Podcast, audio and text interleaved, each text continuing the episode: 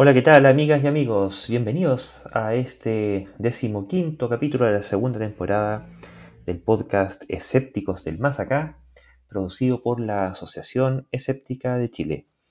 En esta ocasión contamos con la compañía de Mario Peralta y Daniel Durán. ¿Qué tal muchachos? ¿Qué tal Lucho? ¿Qué tal Daniel? Un saludo a los auditores. Y aquí nuevamente, en cuanto se llama, en, en cuarentena. Un saludo y cuídense. Hola a todos, hola chicos y a todos nuestros auditores. Un placer nuevamente estar compartiendo el micrófono con ustedes y sí, cuarentena forever en todos lados. Bueno, y justamente a propósito de esas cuarentenas es que ha estado la polémica en nuestro país por el famoso pase de movilidad, ¿cierto? Que lo que permitiría vendría siendo, bueno, más encima ha cambiado. Una cosa fue lo que se anunció como pase de movilidad y que se lanzó originalmente y al cabo de la semana cambiaron las condiciones. Así que es un pase que ahorra el trámite de tener que sacar permisos cada vez que uno sale a las personas que salen y que basta con contar con las dos vacunas, o sea, quienes ya tengan las dos vacunas y el periodo correspondiente de, activación de ellas, para que mediante este pase puedan eh, transitar durante los periodos de cuarentena sin necesidad de sacar otro tipo de permiso.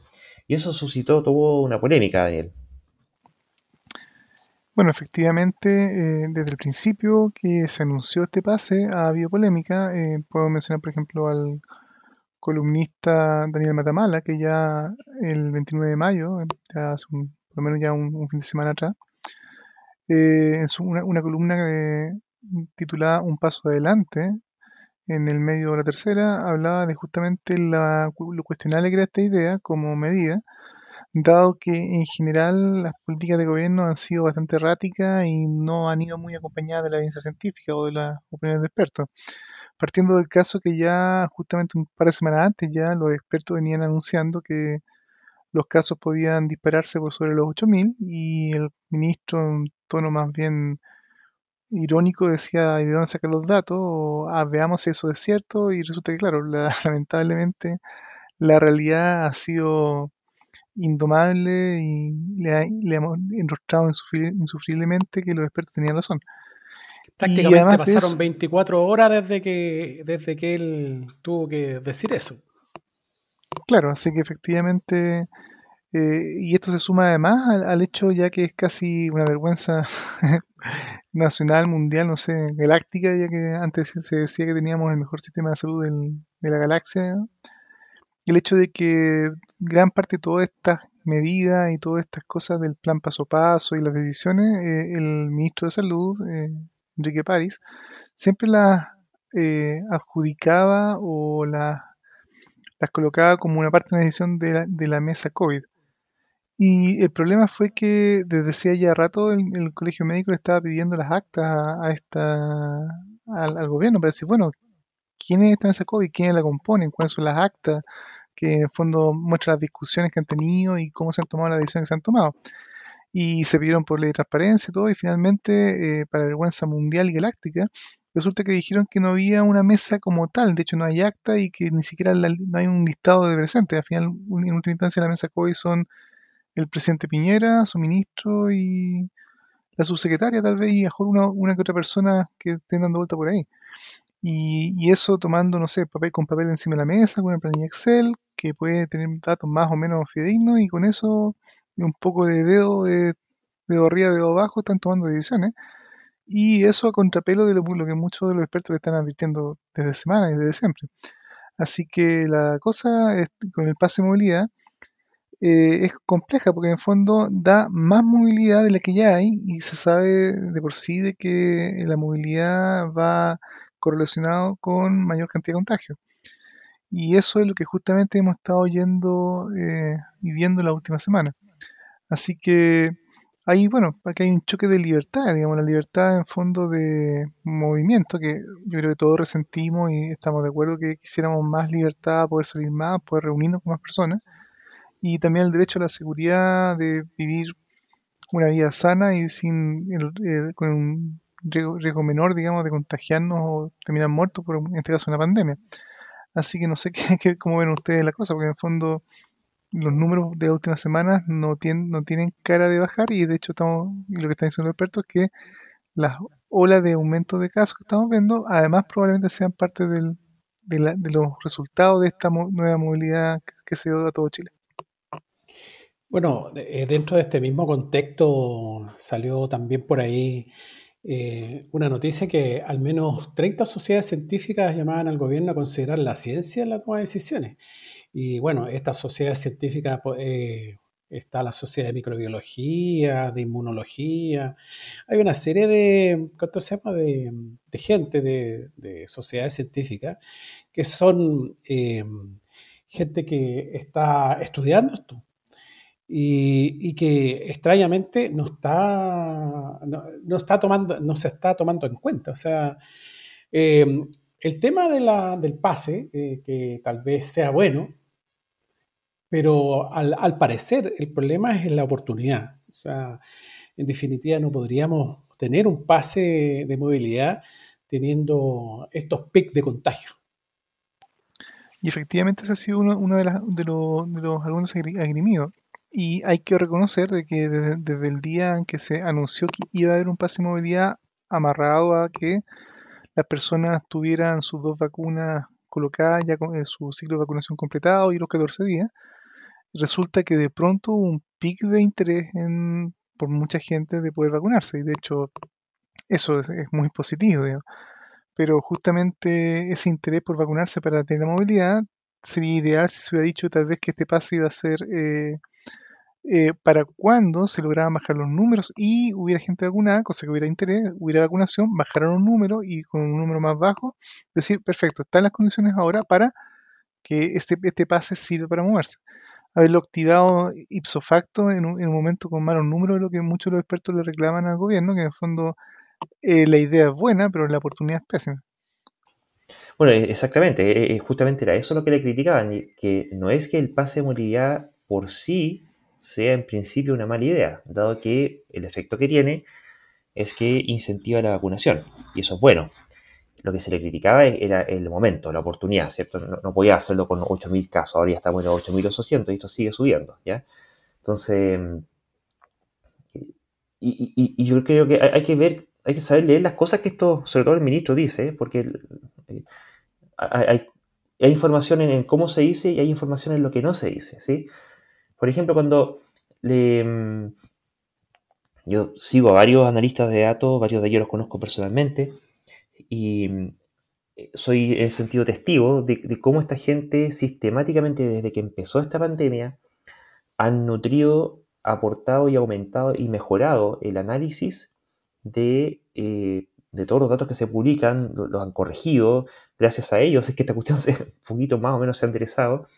En aquella época, acuérdense que incluso hasta habían datos que no se mostraban o, que se, se, amañaban para, para eh, hacerse cargo de los rezagos hayan muertos mal contados, que sea una, serie de cuestiones que se han estado corrigiendo. Y de, esas mismas voces es que aparecen este tipo de análisis que te dicen, oye, no, ojo, cuidado, porque entendamos que la vacuna es, el análogo a un cinturón de seguridad en un vehículo, en un automóvil, en caso de choque. Si uno choquea, qué bueno que tienes eh, un cinturón de seguridad que mejora las chances de que no te mates. Pero el que tenga cinturón de seguridad no quiere decir que ahora tengas chip libre para poder salir a chocar a diestra y siniestra. Total, ¿qué importa si tienes cinturón de seguridad? Ahí falla la, evaluación de riesgo totalmente, porque el, cinturón de seguridad es una herramienta de mitigación ante el, evento de, seguridad, ¿cierto? Eh, no es una forma de eh, bajar la incidencia de los accidentes. Además tenemos que tampoco es una vacuna que sea totalmente efectiva, tiene su, eh, porcentaje de cobertura, ciertamente, pero, no, todos eh, terminan salvados de, la, de, cuadros graves. Y si no hay suficiente cuidado, y dado que estamos en una fase ascendente de contagio, perfectamente puede darse el caso de que terminemos con muchísima gente, con muchísima gente vacunada, pero con muchísima más gente todavía infectada. Y eso perfectamente puede redundar en que las UCI sigan colapsadas por un buen tiempo más y se siga muriendo gente que no tiene dónde atenderse porque está todo colapsado. Entonces, el tema del momento es una variable súper relevante. Y a mí lo, que me hace pero mucho, mucho ruido respecto a este tipo de decisiones, eh, a propósito de esto que tú mencionabas, eh, Mario, ¿cierto? De que 30 sociedades científicas le, manifestaron su rechazo al momento en que se estaba promoviendo este pase de movilidad. Y es que, ¿en qué se basaron para tomar esa decisión? ¿Se basaron en el consenso experto? Le, preguntaron a varios expertos de distintas áreas y, en consecuencia tomaron la decisión. De haber sido el caso, habría sido una cuestión bastante pública, ¿cierto? se habría debatido un tiempo, aunque te hubiera demorado una semana, qué sé yo. Y en base a eso se podría haber tomado una decisión. Pero no. Esta cuestión la conversaron en cuatro paredes. No, sé cuántas más personas, yo creo que con, una mano alcanza los dedos, sobran para contar a las personas que tomaron esa decisión. Lo anunciaron y la, sociedad científica y el colegio médico alcanzaron a, reclamar y hacer notar que era una mala idea en los pocos días que pasaron entre que se anunció y que entró en vigencia. O sea, lisa y llanamente, y ni siquiera es que lo hayan hecho a, contrapelo de lo que los eh, expertos hayan propuesto, que eso se podría decir después, cuando ya los expertos eh, se encuentran con que el plato estaba servido y, dan su opinión, se encuentra que, es un problema sino que aquí, lisa y llanamente, la opinión de los expertos, lisa y llanamente no fue tema. Eso fue una cuestión totalmente al tuntún, como ha venido siendo la gestión de toda esta pandemia. Mario. Bueno, como tú mencionaste, eh, justamente la Organización Panamericana de la Salud eh, hace el hincapié que en realidad este pase verde, este, este carnet, digamos, eh, podría ser razonable, digamos, como, como medio, digamos.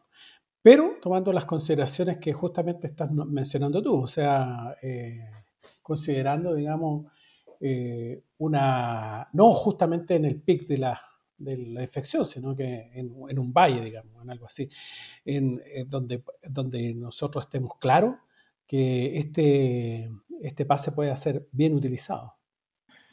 Y además hay que considerar el hecho de que a pesar de también que hay más interés por la vacunación, eh, en las últimas semanas han ha, habido bastante polémica y preocupación porque han habido noticias y anuncios de que han habido algunos casos de eh, personas con efectos secundarios intensos de alguna vacuna, me parece fue la, AstraZeneca. AstraZeneca, gracias, que puede, producir y se sabía de antemano que podía producir eh, tromboembolismo y es aparentemente lo que se dio y finalmente, el gobierno tuvo que salir a anunciar que habían parado el uso de esta vacuna eh, hasta investigar y hasta ahora no estoy seguro si ya han dado alguna conclusión.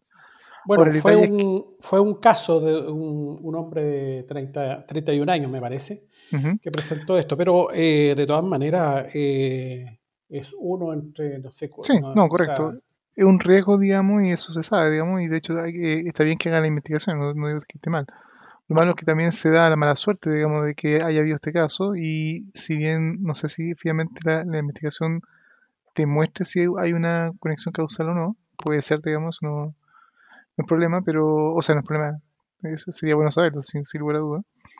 Eh, eh, pero es un hecho que, claro, los riesgos de tener COVID son mucho, mucho más altos y de hecho una de las cosas que sí causa el COVID es justamente el tromboembolismo, así que si alguien está preocupado por tener un tromboembolismo por una vacuna, tener COVID eh, multiplica por muchas más veces el riesgo de, tenerlo, así que para considerar. Y justamente es un caso eh, también muchos, pero lamentablemente eh, es mala suerte, digamos, en el sentido que eh, en, un, punto de pique de interés por la vacuna haya un, digamos, este, este, caso que es una antipropaganda o mala propaganda, en el momento también la oportunidad que se está dando, y también el hecho de que también hay gente que ya se está vacunando con AstraZeneca y eventualmente están su segunda dosis y no está claro qué va a pasar ahora. ¿Qué pasa con, los que necesitan una segunda dosis? Sí que de partida van a querer vacunarse con la segunda dosis y aún si quieren, ¿qué, qué, qué cosas les van a poner y dónde? Si es que eventualmente la vacuna está detenida, digamos. Así que una situación también bien compleja en ese sentido. Bueno, hasta ahora se han vacunado 320.000 personas con, con esta vacuna. Por lo tanto, un caso, digamos, eh, eh, es un caso aislado. De hecho, eh, se tomó como, como precaución que ¿cuánto se llama? van a ser inoculados los hombres menores de 45 años hasta que se termine con, con, la supuesta investigación que van a hacer, o sea, con la investigación que van a hacer. Entonces, se tomaron algunas consideraciones ya. Claro, pero ahí viene nuevamente el tema de las probabilidades, porque eh, estaba viendo el otro día una tabla que me, compartieron de cuáles eran las probabilidades de contraer trombo, o de, presentar un tromboembolismo y por AstraZeneca versus cuáles eran las probabilidades de contraer o de, perdón, de, presentar un tromboembolismo por otro tipo de causas. Y resulta que al final los, números, pero que, son delirantes, porque el coronavirus tiene una probabilidad de, alguien que, si alguien no ingresó a, urgencia, tiene un riesgo de un 1% de riesgo de presentar tromboembolismo. Alguien que, se agravó tanto que tuvo que ir a, ingresarse a, urgencia, ya tiene un 5% de riesgo de tromboembolismo. Y alguien que llegó a cuidados intensivos tiene entre un 20 a un 25% de probabilidades de presentar tromboembolismo. ¿Cómo se compara esto con otras cosas, como por ejemplo hacer vuelos largos de forma recurrente. Eso tiene un 3 o un 12% de probabilidades de presentar tromboembolismo. La gente que fuma ya tiene un 0,28% de probabilidades de presentar tromboembolismo. Las mujeres que toman anticonceptivos orales tienen entre un 0,07 a un 0,13% de probabilidades de presentar tromboembolismo y quienes toman terapia hormonal para, para menopausia tienen un 0,06% de probabilidades de presentar tromboembolismo. El que se vacuna con AstraZeneca tiene un 0,0006% de probabilidad de presentar tromboembolismo. Entonces, por salvar un 0,0006%, se suspende la vacunación de una vacuna que es muy buena en contra de un coronavirus que tiene entre, dependiendo del caso, 1, 5 o 20% de probabilidades de darte un tromboembolismo. O sea, es una cuestión que es, eh, si las matemáticas no me fallan, como 100.000 veces más probable. Y que en comparación con cuestiones cotidianas como fumar, por ejemplo, ya estamos en algo que, el, fumar puede ser 5.000 eh, veces más probable que para desarrollar tromboembolismo que eh, la vacuna con AstraZeneca. Entonces, vienen nuevamente todo este tipo de, preocupaciones que hay por los, efectos secundarios graves, severos, que aquí, que allá, y resulta que mm, cuando empezamos a ver cómo se distribuyen las probabilidades ante una amenaza inminente de una pandemia, no, es lo mismo, ¿para qué te vas vacunar contra un bicho que, está allá al otro lado del mundo donde tú no vas a ir? ¿Para qué te vas a vacunar contra eso? Pero si tienes un bicho, un bicho que es pandémico, eh, asustarse por, esa probabilidad, eh, pucha, eh, no, me queda para nada claro qué tan conveniente o qué, tan racional sea desde el punto de vista de las personas, qué tan conveniente sea como política pública. Y por último, dado que ya lo, han estado investigando, ver cuáles son los antecedentes que podrían producir que una persona tuviera algún tipo de predisposición y por la cual se le produjera este trombombolismo y eventualmente tomar las medidas del caso, salvo como que para esa persona que tiene tales antecedentes no se vacune con AstraZeneca o tome, qué sé yo, algún tipo de anticoagulante preventivo mientras tanto, y se solucionó el asunto. Pero en contraste, lo que, lo que ocurrió es que se cortó la vacunación con la vacuna completa. Y ahí empezamos a ver cuántos muertos y secuelados va a haber por, por coronavirus, versus lo que podría haber producido el, el tromboembolismo de un punto de vista menos utilitarista, creo que fue una decisión bastante poco, poco feliz. ¿Qué opinas tú, Daniel? Oye, oye Lucha, pero eh, si las personas pensáramos en función de probabilidad, en todo ese tipo de cosas, eh, como esa descripción que hiciste tú, no, no jugaríamos a la lotería para empezar. Eh, eh, eh, de hecho, nuestro cerebro piensa en el caso que, solamente en el caso que vimos en la televisión. ese, es el gran problema. O sea, y eso es por, por la, en el fondo es porque la gente no está educada, digamos, para, para pensar en forma racional. O sea, si nosotros pensáramos en forma racional, puta, no habría ningún problema. ¿Ah? Estamos, estamos así como diseñados para racionalizar cosas no para, no, para, para, para, razonar, digamos.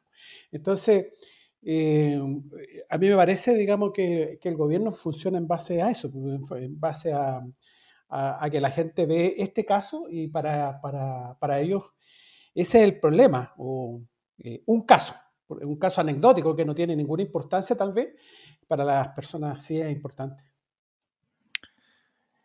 Y bueno, yo quería comentar que es espectacular que, que hayas encontrado esa información o hayas accedido a esa información de probabilidades comparativas para ver, entre comillas, en su justo mérito los riesgos. Y eso es el tipo de cosas que yo también esperaría que hasta el mismo gobierno, todo, difundieran más para poner justamente en su justa medida la información de las cosas que pueden pasar. Pero no es lo que vemos.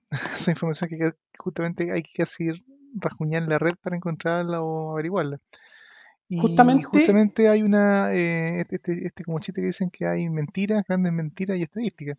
Por ejemplo, el, el bueno, no sé si todos necesariamente tengamos la suerte, de tener a veces familiares, amigos, conocidos, colegas o, alguien que de alguna forma conversamos y que tienden a ser como escéptico en el sentido más bien negativo, digamos, no, yo no creo en las vacunas, yo no creo en el gobierno, conspiracionista o antivacuna, yo tengo mi cuota y dosis de conocidos y amigos que caen en esa categoría, aunque uno no quiere, digamos, pero uno los conocía de antes, así que bueno, son como son, hay que quererlos como son, como se dice. Y resulta que, por ejemplo, que dentro de las discusiones amenas que uno puede tener con ellos, eh, uno de ellos mencionaba que justamente como evidencia de lo, perverso o lo malo que son las vacunas, que hay gente y millones de personas muriendo con las vacunas, eh, en Estados Unidos desde que eh, habían comenzado las vacunaciones, que en Estados Unidos deben haber partido hace unos cinco meses tal vez, ya han muerto casi 4.000 personas. Y resulta que entonces eso muestra que evidentemente esta, vacuna está matando gente. Y resulta que yo hice mi tarea como en ese ¿en serio? Eso es interesante.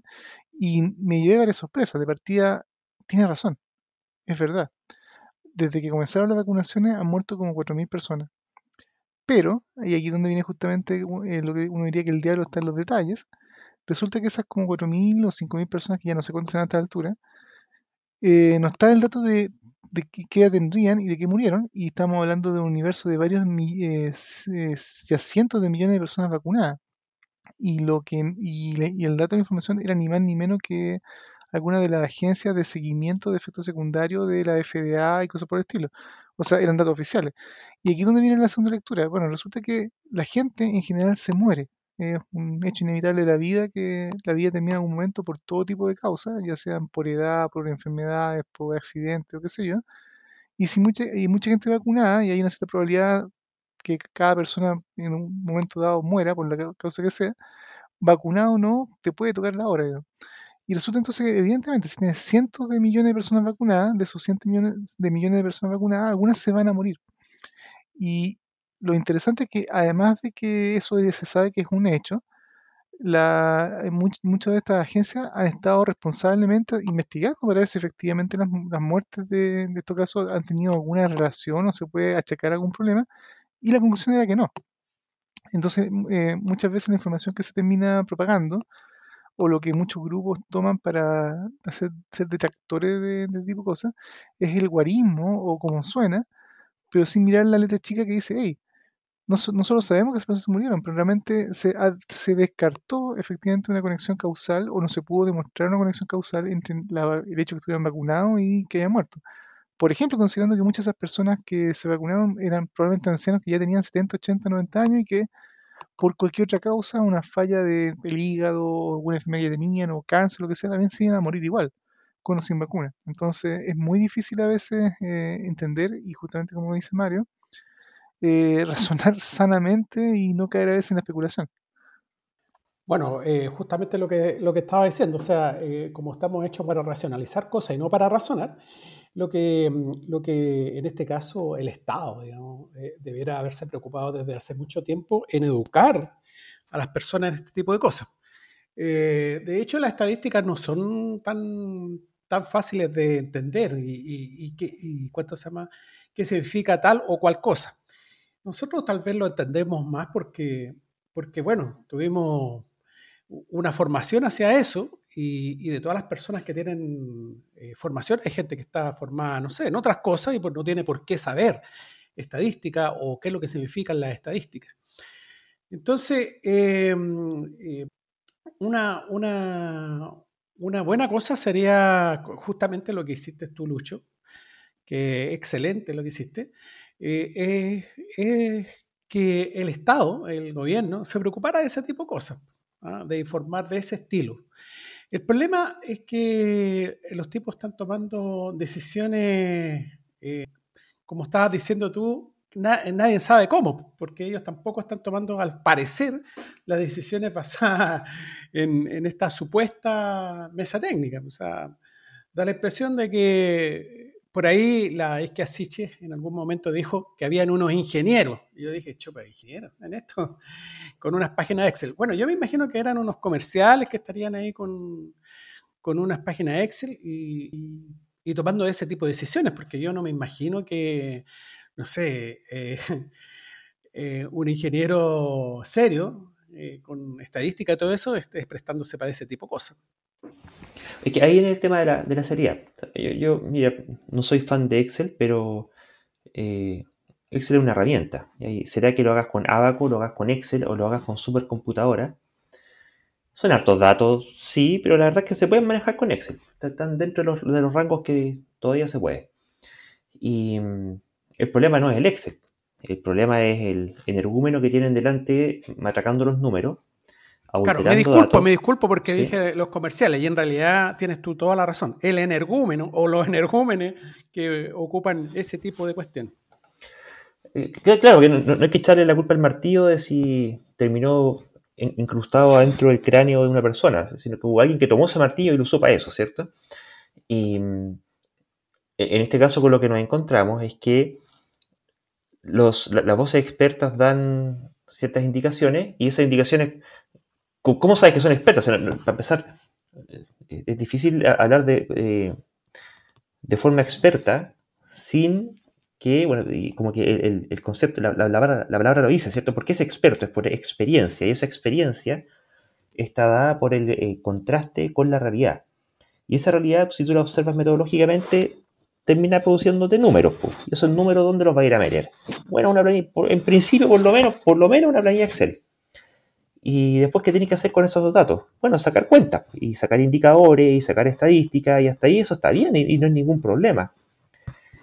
Pero una cosa es, eh, bueno, hacer la pega, tomárselo en serio, construir los estadísticos apropiados, guiados y orientados por una ética política que busca un determinado fin y tú usas la herramienta para conseguirlo.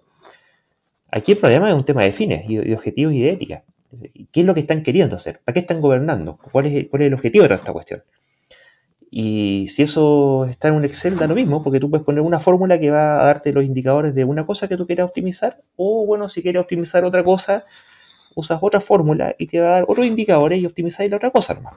Entonces, la culpa no es del Excel, ni el ingeniero. Y de hecho, al contrario, yo, agregaría más todavía de los, expertos en datos que tienen que trabajar con esta gran cantidad de datos y el, tipo de indicadores, trabajar con sesgos, con todo tipo de complicaciones en la muestra, con retrodicción y cuestiones, justamente lo, que hace falta son ingenieros. Y, en particular ha, habido algunos que han estado muy activos por redes sociales, son ingenieros del área de la, de la, ciencia de datos, varios de ellos los conozco, tipos de, de peso mundial, y están haciendo los análisis que o sea, el, gallo algo cacha de, machacar números, definitivamente. el tipo te está diciendo, oye, ojo, yo no sé mucho de epidemiología, pero aquí los números parece que van para otro lado. O sea, porque el que quiera sacar conclusiones en epidemiología, si son conclusiones científicas, tiene que haber tenido números, tiene que haber machacado números, tiene que haber sacado estadísticas sobre esos números y tienen que haber sido las estadísticas que permitan soportar las tesis científicas que están afirmando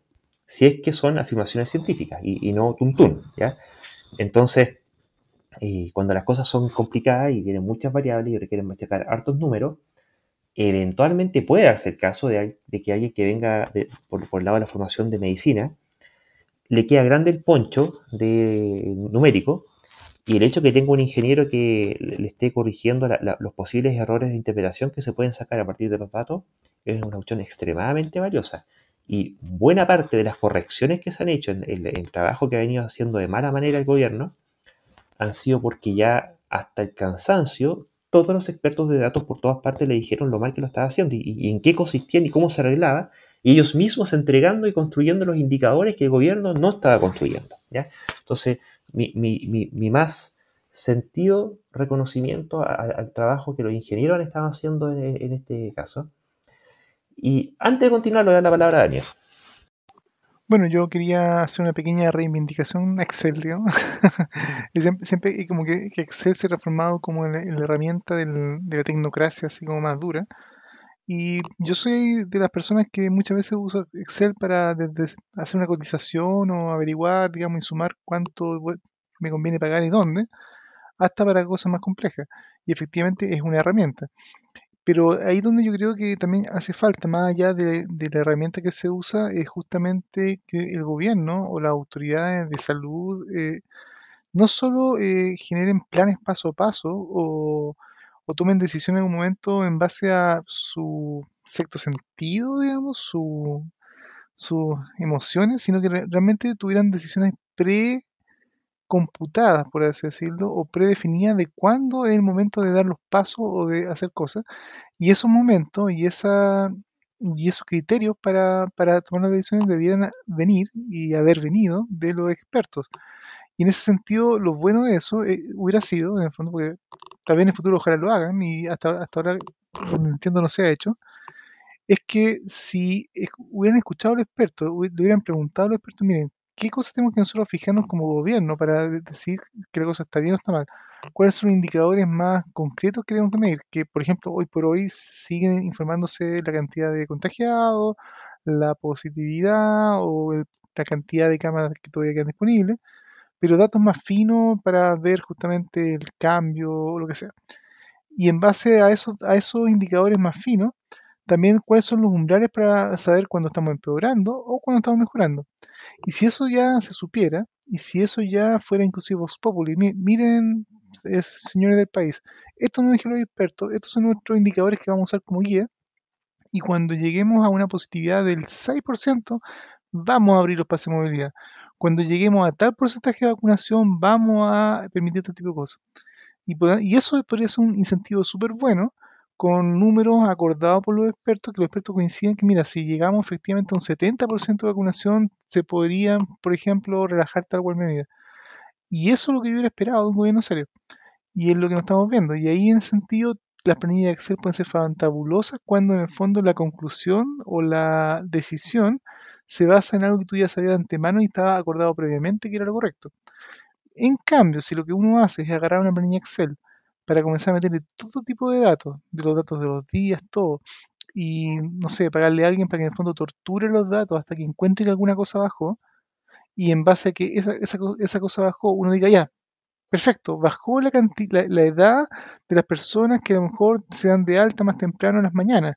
Como bajó eso, vamos a pasar a esta comuna, entonces decidimos dejar la hora de, de cuarentena a fase 2 o qué sé yo porque siempre puedes encontrar alguna justificación en los datos torturándolos para tomar una decisión que tú de antemano tú, querías tomar.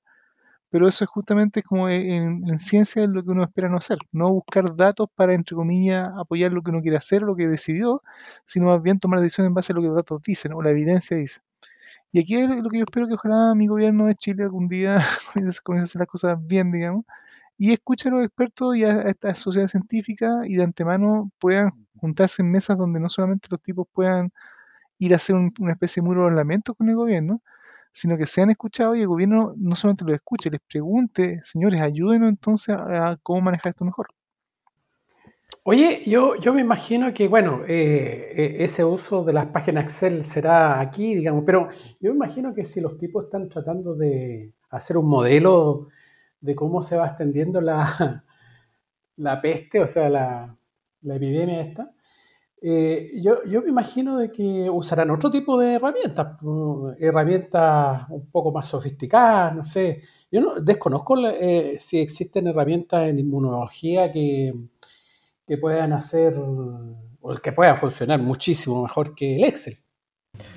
Es que para el caso ahora mismo, eh, porque igual Tienes paquetes de software y paquetes matemáticos, está, hay, temas, los, sociólogos usan cuestiones que ya están hechas, tenéis en MATLAB, tenéis un montón en, en C-Lab, todas esas cosas. Hay paquetes para hacer este tipo de cuestiones. Y al final los modelos epidemiológicos el epidemiólogo los conoce, sabe cuál es la fórmula y puede perfectamente pescar un Excel y programar la fórmula. Entonces, da, lo mismo, aquí nunca ha sido tema realmente, si acaso eso no es Excel la, cuestión. Eh, el tema es que, eh, lo que decía Daniel, digamos, lo que están haciendo es que dentro de toda la sábana de datos, calculan chorrocientos indicadores, ven cualquiera ahí que mejore, listo ya, encontré alguno que mejoró. Y salen a, reducir y a, recibir aplausos porque consiguieron mejorar un indicador en circunstancias que, eh, nuevamente, hay que ver cómo se definen los indicadores, para qué fines y si acaso vale la pena o no eh, alegrarse por la, subida y por cuánta subida o bajada de, tal o cual indicador. Pero siempre van a poder encontrar dentro de todo el ruido que sube y que baja justificaciones. Por ejemplo, cosas típicas. Quiero hacer mención, bueno, de dos cosas. esto que decía Daniel es básicamente astrología, es hacer astrología con estadística. Eh, dada la, decisión preconcebida que tengo, ¿dónde encuentro alguna cuestión que coincida con lo que yo quiero? Y así es como yo puedo encontrar camarones en el, cielo y, cosas por el estilo. Eh, pero el caso de, de Matamala en, su columna él hace una, línea de tiempo, y una línea de tiempo en bastante poco tiempo, y es, evidente, o sea, los que hemos seguido este, este estas noticias, eh, cuando te lo ponen así resumido en un par de párrafos, es súper notorio. Es, una cuestión que realmente deja bien poco espacio a la interpretación. Cuando le dicen, oiga, ¿saben qué? Los expertos le al ministro, eh, si es que no tomamos media aquí, vamos a llegar a, a los 8.000 casos. Viene el ministro y dice, oye, ¿y de dónde sacas información? oye, pero, pero ¿qué respuesta es esa? O sea, ¿de dónde la sacamos? De las mismas que están ustedes entregando, si tenemos los mismos elementos y se pueden hacer predicciones de esta cuestión con mayor o peor error, pero, pero esta cuestión claramente va para el alza, ¿cachai? Salen todas las sociedades científicas a decirle, compadre, esta cuestión no hay que hacerla ahora, va a tener un problema porque va a producirte una alza en los contagios. No, eso ni siquiera lo, consideraron. Cuando eh, el colegio médico le pidió las actas para saber si, eh, básicamente para contrastar y auditar si es que acaso efectivamente las decisiones que se estaban tomando, las estaban tomando en virtud del consenso y la sugerencia de expertos que supuestamente estaban en esta mesa. Termina ocurriendo que la mesa no existía, no había nadie contratado, no había ningún acto, o sea, con suerte era una llamada telefónica a dos o tres pelagatos y se acabó. Recordemos que la católica se bajó a la mesa de datos, la USACH se bajó a la mesa de datos, hubo unas otras personas que no, fueron bullados, pero que las bambalinas sabíamos de ellos, que también se fueron bajando de la mesa, no la mesa de la mesa COVID, por ejemplo, de el Instituto Milenio para los Datos se bajó de, este, esta mesa y ya finalmente el, el, Colmed, Colegio Médico, también se, fue. Y todos eh, eh, reclamaban lo mismo, o sea que no los pescan. Da lo mismo sentar a 40 expertos que pueden estar todo el día dando las mejores recomendaciones porque no le hacen caso a ninguno. Al final de cuentas, parece, parece, yo, tengo mi sospecha que así es, parece que el, el, presidente Piñera le, le un, telefonazo a su hija que era, no, sé si era infectóloga o epidemióloga, no me acuerdo, y sería, digamos, hasta ahí nomás te llegó la asesoría. El resto da lo mismo. ¿Por qué? Bueno, porque aquí no, no deja de ser relevante. Este es un tema que, creo que es importante que se le tome peso. En un sistema hiperpresidencialista, como el chileno, todo depende mucho de cómo es el presidente, si acaso las cosas se hacen o no se hacen y cómo se hacen. Y el riesgo que eso tiene es que si tienes a un tipo que es un egomaníaco, entonces todas las cosas se van a hacer a la pinta de él nomás. Y punto. Y, no hay contrapeso institucional. Además le, decían, oye, eh, cuando le, dijeron, oiga, ¿ve que subieron los casos por sobre 8000? Y salió el, ministro diciendo, oiga, pero, pero qué bueno, yo felicito a esos expertos que fueron capaces de hacer esa predicción. Oye, pero, pero, honorable señor ministro, por no decirle otra cosa, ¿cierto? Y lo que, lo, lo que tendrías que estar diciendo, por lo menos, es hacer un mea culpa de que la embarraste en no hacerle caso a lo que te están diciendo los expertos, no salir con esa ironía de hacer eh, una, felicitación a los que echaron por tierra lo, que el, optimismo siempre infundado, sabidamente infundado y oportunamente refutado como infundado que estaba teniendo el ministro.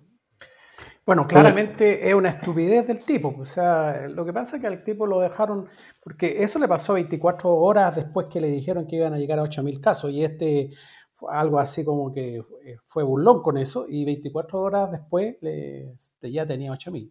Entonces, claro, eh, por supuesto que es una gran estupidez.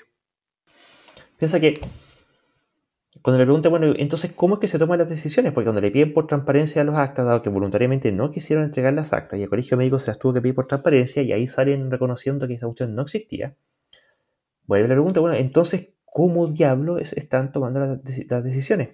Porque sabemos, por los datos publicados, por los criterios que ellos mismos publicaron, de cuáles iban a ser los parámetros con los cuales se iban a ir pasando de fase en fase las distintas comunas y los datos te dan cuenta de que hay una buena más de la mitad de las comunas, o no voy decir un poquito más de la mitad, un poco menos de la mitad, pero más o menos la mitad de las comunas, y entraban o salían de cuarentena según criterios ajenos a la tabla de criterios que ellos habían publicado, con la cual se evaluaba transparentemente si acaso correspondía o no correspondía que la, columna, la, columna, la comuna entrara o saliera de cuarentena. Y uno se pregunta, bueno, entonces, le preguntan al ministro y, el tipo termina diciendo, bueno, las decisiones las tomamos nosotros con el presidente. Él mismo va leyendo comuna por comuna los datos.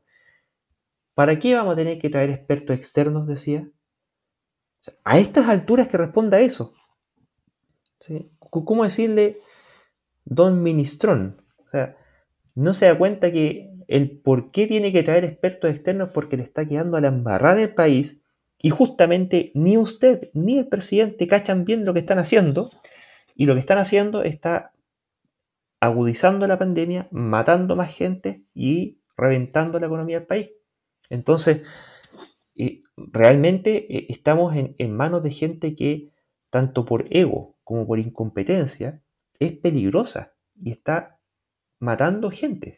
Estamos muriendo a consecuencia de esta gente. Más, y, esas ya son muertes que son más allá del hecho de que estuviéramos o no estuviéramos en pandemia. Cuando le preguntan que... Mm, ah, claro, que le preguntan, bueno, que, cuándo se va a entregar eh, eh, el, pase de, de movilidad. Dice que, bueno, cuando corresponda. Y cuando ya el pase está implementado, o sea, eh, a los poquitos días, no alcanzan a pasar ni cinco días, le preguntan, bueno, ¿y cuáles fueron los expertos que, que asesoraron? ¿Por, qué no toman en cuenta a, los expertos? Y el tipo pregunta, ¿qué expertos? Cuando le echan en cara que hay una treintena de sociedades científicas, varias de las cuales mencionaste, Mario, que le están diciendo, compadre, estás teniendo esto y tal y cuáles problemas, ¿el qué es lo que sale diciendo?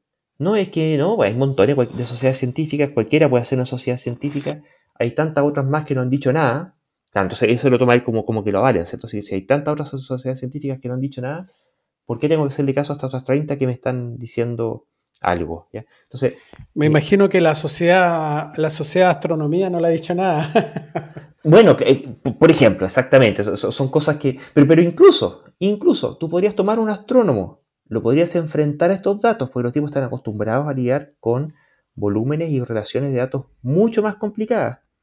Al tipo lo sentáis un rato y le explicas algunos conceptos epidemiológicos. Y le pasáis un Excel y el astrónomo posiblemente terminaría siendo capaz de tomar mejores decisiones que las que está tomando el ministro. Entonces, no, sé, yo, esto lo, digo con, con desazón y, y realmente sintiéndome que estamos en un, en un buque o en un auto, no sé, un camión que va a toda velocidad acelerando de forma exponencial y el, el, conductor tiene el volante suelto y mientras tanto se está reventando las espinillas en el espejo, ¿cachai? Entonces, eh, eh, no sé, me, faltan palabras para, expresar la, la, angustia que esta cuestión produce. Y, al lado tú vas viendo, hay gente con los niveles de pobreza que están, que se han disparado, con ollas comunes que se han disparado, desempleo que se ha disparado, los precios que se han disparado. Y estos, como decía Alex Casiches, estos infelices, reuniéndose cuatro pelagatos. El ministro, presidente, la Paula Daza, no sé quién más, y se acabó. Y, así se toma la decisión del país. Terrible, ¿no? Bueno, entre las sociedades científicas que, se calificaron como el gobierno de los mejores y sin embargo en realidad Y la realidad está mostrando tristemente que es el gobierno de los incompetentes. Y justamente el problema de tener un incompetente que toma decisiones y, y que es la persona que tiene que tomar algunas decisiones es que si toma malas decisiones justamente embarra y sencillamente eh, hace fracasar todo el buque. Es poner al capitán del barco siendo incompetente. Eso es la, la verdad. Entonces si después el banco encalla o se va directamente contra la costa, ¿qué más se puede esperar si eh, ahora sabemos que el tipo en realidad en vez de ver las cartas náuticas o ver su instrumento o preguntarle a los oficiales que saben de manejar barco, en realidad se junta con el cocinero y con el doctor del barco para manejarlo? Y decir, no, tenemos que ir al, oeste porque, no sé, porque me tinca, porque, soy, porque yo soy capitán, porque lo que sea. Es un desastre. Oye, quiero mencionar algunas de las sociedades científicas estas que, que, hemos mencionado anteriormente. Yo había dicho algo de microbiología e inmunología, pero también está la de informática, la, la sociedad de, la evolución, eh, de neurociencia, psicología, biología celular, la sociedad de biología, de bioquímica, de botánica, etc. Hay una infinidad de sociedades que, que firman, que firman esta, este, ¿cuánto se llama? Esta, este llamado al gobierno, digamos, de que le tomen en cuenta eh, la, la, ¿cuánto se llama? la voz de, los, de, la, de la gente que sabe al respecto. Bueno, y, también agreguémosles otro sesgo estadístico, que ya a esta altura, de verdad que yo ya ni siquiera lo llamaría sesgo estadístico, lo llamaría derechamente caradurismo, ¿ya? que consiste en ir cambiando el punto de referencia al momento de evaluar qué tan terrible estamos. Porque mm, fíjense en, las declaraciones que hace, y, ahora lo, ha vuelto a hacer y lo sigue haciendo, si ha sido habitual. Entonces usted dice, mira, oye, proyectamos que podemos llegar a, a los 9000 y resulta que llega el momento y no, estamos en 8800. Pero mira qué bueno, ¿viste? Estamos 200 por debajo de lo, predicho. Estamos muy bien. Después te dice, oye, pero em, estábamos en, cuando estábamos en 7000 te decíamos que esta cuestión podía llegar a, a 9000. Pero mira qué bueno, estamos en 8000. Entonces, estamos bien. Y, oye, se están muriendo 200 muertes al día. Sí, mira, es terrible, pero mira, no, es tan malo porque estamos solamente a 100 por encima de los 100 que teníamos antes. Entonces, eso es solamente el doble. Oye, e, es una forma de ir cambiando el punto de referencia siempre a elección para salir como que no, la cuestión está bien, está, todo bueno, ¿cachai? Oye, y, es un médico. Yo no, no sé si. Me imagino a ese tipo haciendo una operación de vida o muerte y teniendo que tomar algún tipo de decisión eh, en el momento ahí con el, con el, paciente abierto, ¿cierto? Eh, si acaso a alguien le podría gustar estar en manos de, de, este caballero. es una pusilanimidad, realmente a toda prueba. Lo, que sea que le digan está siempre maravilloso. Entonces, e, e, en ese mundo de maravilla que este tipo se construye, y yo creo que hay un tema es de, de psicológico ahí, de, justificación y de, autoservicio, que bien importante, que es básicamente la, única forma de poder vivir contigo mismo ante la evidencia abrumadora que tienes el completo desastre en el país. Y que responsable. Claro, lo que, lo que pasa es que el tipo se toma como personal todas las críticas que hacen. Y bueno, pero como dijiste tú, él es médico y tiene que entender que la crítica es fundamental en este tipo de cosas. En ciencia la crítica es fundamental. Entonces, él se la toma muy mal eh, y piensa que es un ataque personal. Eh, y en realidad la crítica uno siempre, desde, el punto de vista de la ciencia, uno, la crítica siempre uno la tiene que tomar eh, bien e incorporarla dentro de lo que está haciendo. Y también yo creo que sea un factor de que este amigo, además de que ya yo creo que tiene que hacer resorte de la ironía y estas cosas extrañas, y también yo creo que un poco de racionalización, como dice Mario, esa palabra es muy buena, que él tiene que hacer también para, entre comillas, dar la cara y justificar decisiones que a lo inclusive él no toma. O sea, tal vez puedo hipotetizar que, en, eh, hipotetizar que en algunos casos le haya dicho, no, en realidad eso tal vez no es buena idea, tal vez hagámoslo después todo y en base a algún consenso estos grupo de cuatro o cinco personas, o mejor mismo presidente dijo, no, yo quiero que esto, esto nos va a hacer bien, esto es bueno para el país, así que se inicia este jueves. Y resulta que el tipo, bueno, eh, él no es el capitán del barco, digamos, pero tiene que salir a la cara y decir, bueno, anunciamos que esto parte el día jueves, o esta comuna salió o se mueve de tal o cual zona el jueves. Y tiene que lamentablemente defender esa decisión. ¿Y cómo lo puede hacer aunque él esté en desacuerdo? Tiene que hacer resorte y de cualquier cosa que suene un argumento para justificarlo. O sea, probablemente eh, sería raro escuchar a un ministro diciendo, bueno, tomamos la decisión de aumentar esto o esta edición, de la cual yo no estoy de acuerdo, pero me mandaron a hacerlo. O sea, alguien dice eso y lo echan en 20 segundos. Entonces, ¿cuál es la única respuesta? Es dar cualquier excusa que tal vez se te ocurra en el momento o si te hace pregunta del periodista, eh, responder cualquier pachotada o lo que sea con tal de salir jugando con la pelota, como se dice, pero aunque no sea una estupidez. Y en el fondo dar un poco manotazos de abogado con tal de decir, bueno, sí, esto es una buena idea.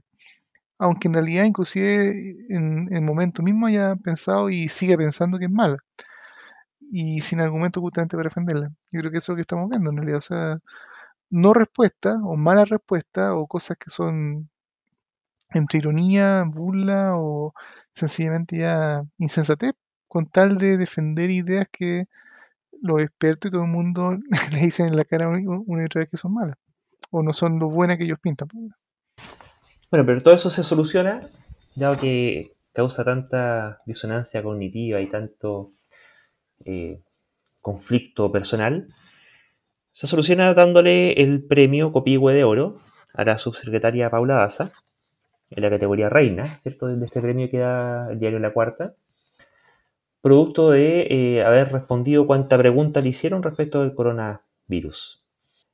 Y una cuestión que parece, puede ser eh, jocoso, ¿cierto? De que mira qué simpático, que es un premio que se da típicamente por motivos de farándula.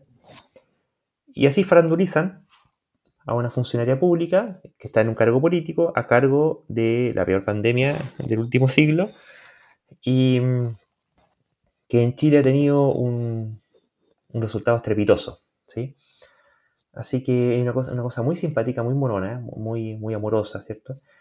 Me, hace recordar cuando el el ministro París le, reclamaba al colegio médico y que pasaban puro criticando que por qué no aportaban en algo. Y, yo me preguntaba, bueno, ¿acaso tienen que recordarle al ministro París que, le haga caso a, los expertos que tiene ahí, que lo están asesorando y que le están diciendo las cosas? Eh, es justamente eso. Así que mm, yo creo que hay que felicitar a, la, subsecretaria, es un, premio muy bien, bien ganado. Bueno, es una forma increíble de banalizar todo lo que ha pasado. claro, es, un, insulto, es un insulto. bueno, no sé cómo habrá que leerlo, digamos, pero si, yo lo veo, si, quiero entender al, premio Copihue, que en, general es bien recibido, ¿sí? Eh, dado que es bien recibido, yo, lo interpreto como un insulto. ¿Cómo es posible que le den un premio a, una tipa que con, este otro tipo y, con el otro tipo que está más arriba tienen el desastre que tienen? Y eso es realmente un insulto, salvo que en realidad me lo quieran plantear como una ironía, ¿cierto? Que ya, ya, eh, ya cómo le, ponemos e, el gorro de Tony a esta, a esta gente, y pucha, le regalamos un copihue de oro en categoría reina, ¿cachai? si, si, lo plantearon de esa forma, pero no, no, vi que se planteara de esa forma, yo podría entender que es una ironía y un insulto hacia ella, ¿ya? Pero, pero no, aquí, hasta donde yo entiendo, este premio es en serio, y es un insulto y una banalización, justamente una desestimación y además diría yo, una influencia o un intento de influencia a través de los medios de comunicación para mejorar la imagen del gobierno, dado el, vínculo político que tienen eh, este tipo de medios con, el gobierno. Entonces, eh, para mí es más bien una operación de, un intento operación bastante rasca, digamos, de, bien, bien guachaca, de hacer un lavado de imagen. Y no como otros casos más serios, ¿cierto? Como, lo, que ocurre en Cuba, Mario.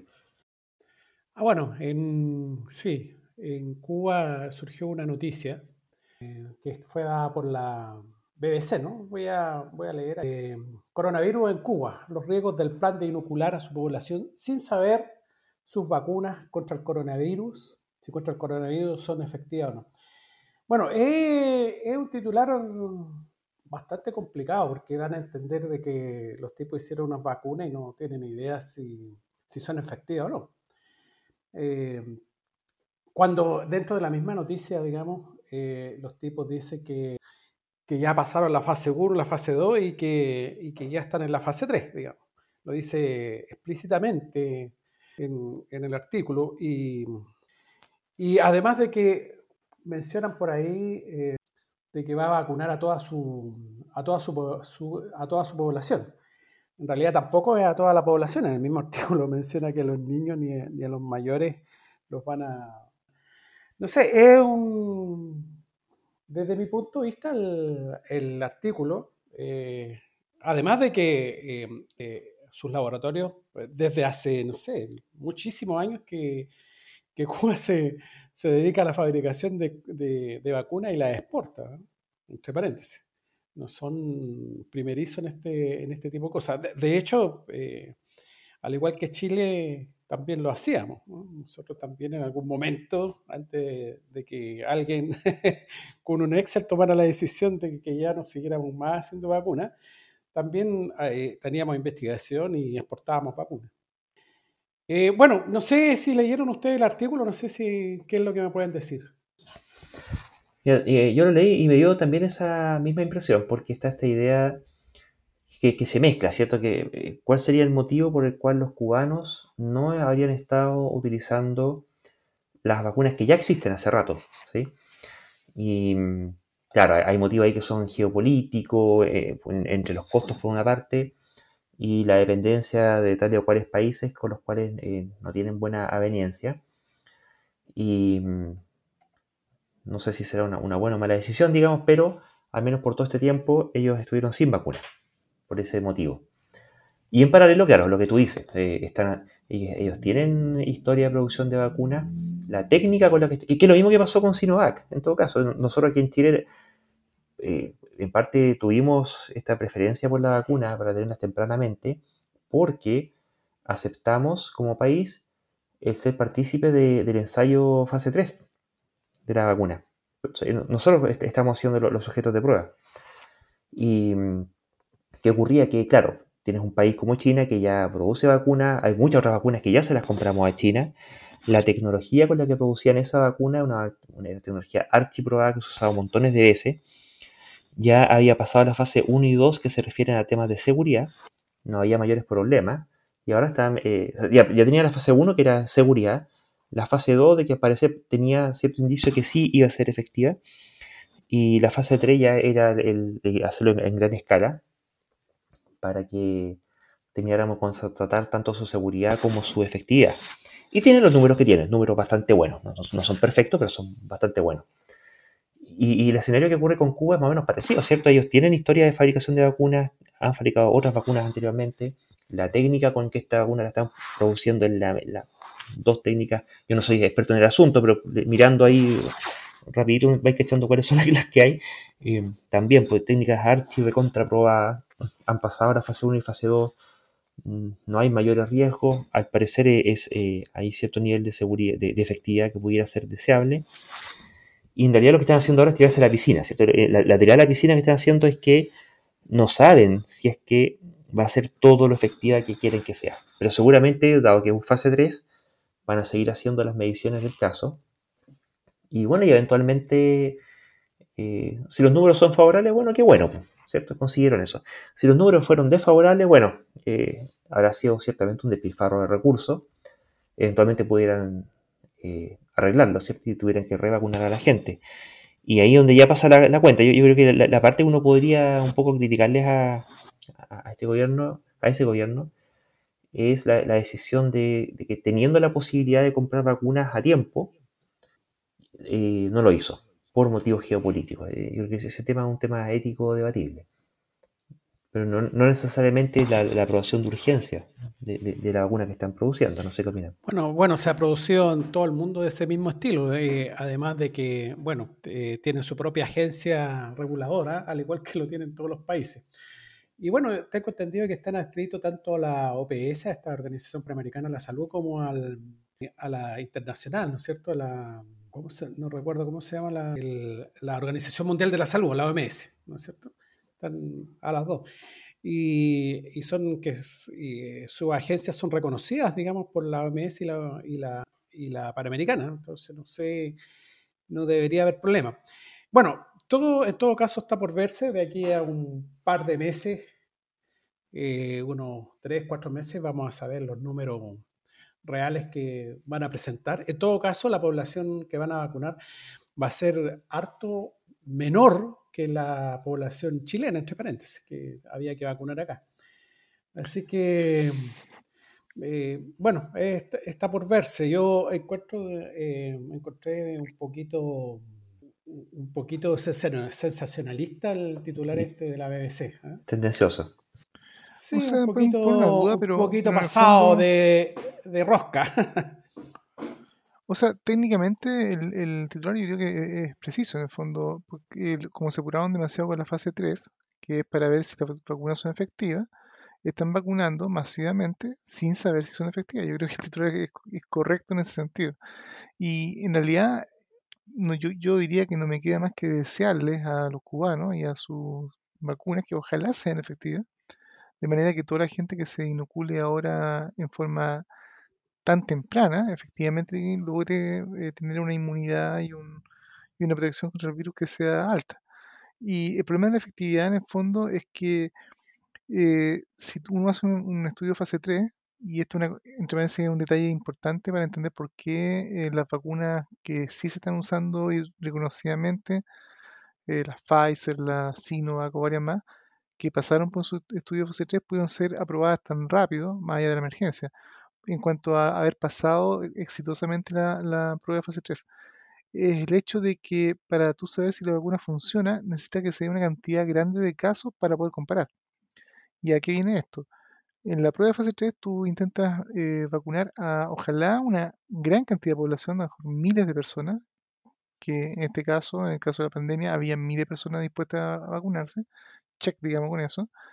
Y ahí tú tienes que eh, hacer efectivamente todos los principios científicos de pruebas randomizadas, aleatorias y ciegas. Entonces tú vas a vacunar con, un grupo control que va de una vacuna placebo, varios miles de personas, y un grupo experimental que va a recibir la vacuna. Y como tú quieres ver si la vacuna es efectiva, tú lo que necesitas hacer es acumular casos de gente que se enferme. Y, en este caso, ¿qué pasa con las vacunas, por ejemplo, de enfermedades en años anteriores, digamos, o otras vacunas más antiguas, en enfermedades que no eran pandémicas? Para tú poder acumular una cantidad interesante y estadísticamente significativa de gente que se enferme para una enfermedad que es lenta y no es una pandemia, pueden literalmente pasar años para que tú consigues que de esos 100.000 que tú vacunaste se enfermen realmente 10.000 personas.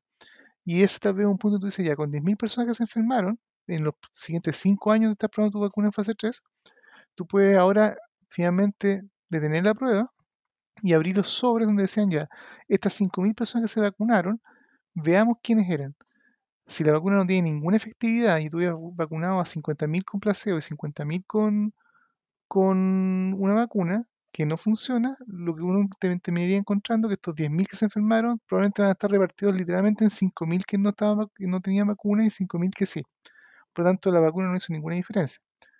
En cambio, si es que en realidad la vacuna sí funciona, va a esperar que la cantidad de personas que se vacunaron y se enfermaron sean pocas, tal vez unas 300 personas, y las otras, 4, o las otras 9.700 eran personas no vacunadas.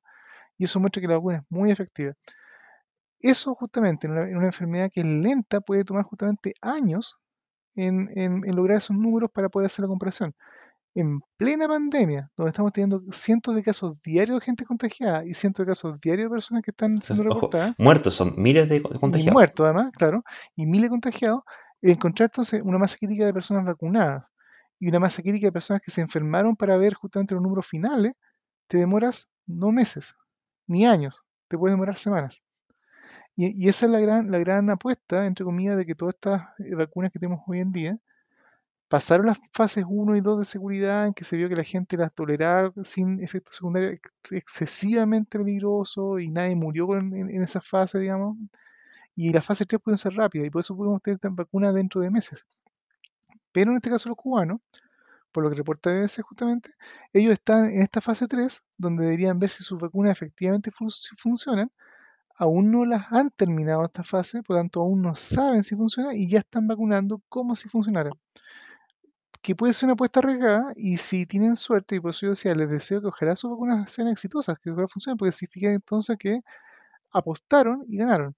Lo triste justamente va a ser si en realidad la, la eficiencia de la vacuna es baja o muy baja, porque en ese caso es, como decía también Luis, un despilfarro y lamentablemente eh, puede causar una falsa sensación de seguridad. Oye, yo me vacuné, así que justamente la gente se siente más segura salir porque tengo una vacuna que de verdad a posteriori se podría averiguar que en realidad no, no- no tenía una efectividad realmente suficiente para poder garantizar que la gente esté segura. Ese es el riesgo que yo creo que está en juego. Sí, bueno, de hecho, me, me Oye. acuerdo cuando recién partieron con Sinovac acá en Chile y habían puesto la primera dosis, se la habían puesto a un asilo de ancianos. Y justo tuvieron un brote. Y lo, lo- lo que habitualmente había ocurrido en, en algunos asilos que se habían muerto todos, acá eh, eh, no se murió ninguno. Entonces, o, o creo que solo uno, no me acuerdo. Pero Murió una sola persona y era Una. una, señora que no estaba vacunada.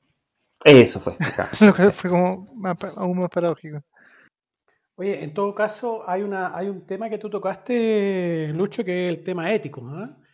Y bueno, eh, hay, es bien complejo el tema porque aquí hay varios países que están pasando por, por problemas, eh, entre comillas, éticos. Por ejemplo, no sé, pues está el caso argentino, ¿no es cierto? Que el caso argentino eh, se, se amarraron con la vacuna esta Sputnik V y al parecer lo- los rusos no, no tienen una fabricación así por millones y le habían llegado muy pocas vacunas. Y bueno, están resolviendo el tema trayendo la fábrica, o sea, trayendo los componentes para eh, fabricarla aquí en Argentina, porque los tipos están súper atrasados, o sea, en cuanto a vacunación están tremendamente atrasados. Y también que eso también pues, es complicado porque este, eh, los señores argentinos se jugaron solamente con esa vacuna. Entonces, eh, por un lado es súper bueno, digamos, de que acá se haya, se haya apostado prácticamente por todas las vacunas y las tengamos acá. De, de igual forma, en Brasil pasó algo similar. Pues en Brasil, Bolsonaro lo que quiere es no tener la vacuna china, la vacuna Sinovac, no la quiere tener.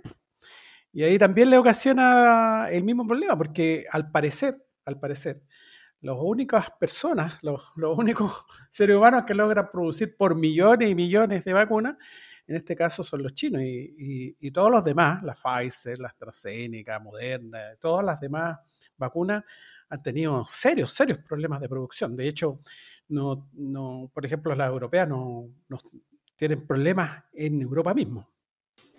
Bueno, ahí la escala china pasa la cuenta a favor de ellos, ¿cierto? Siempre producen todo pensando en, miles de millones, entonces estos son eh, eh, apenas, no sé, una duplicación de la capacidad de producción, no es tanto más.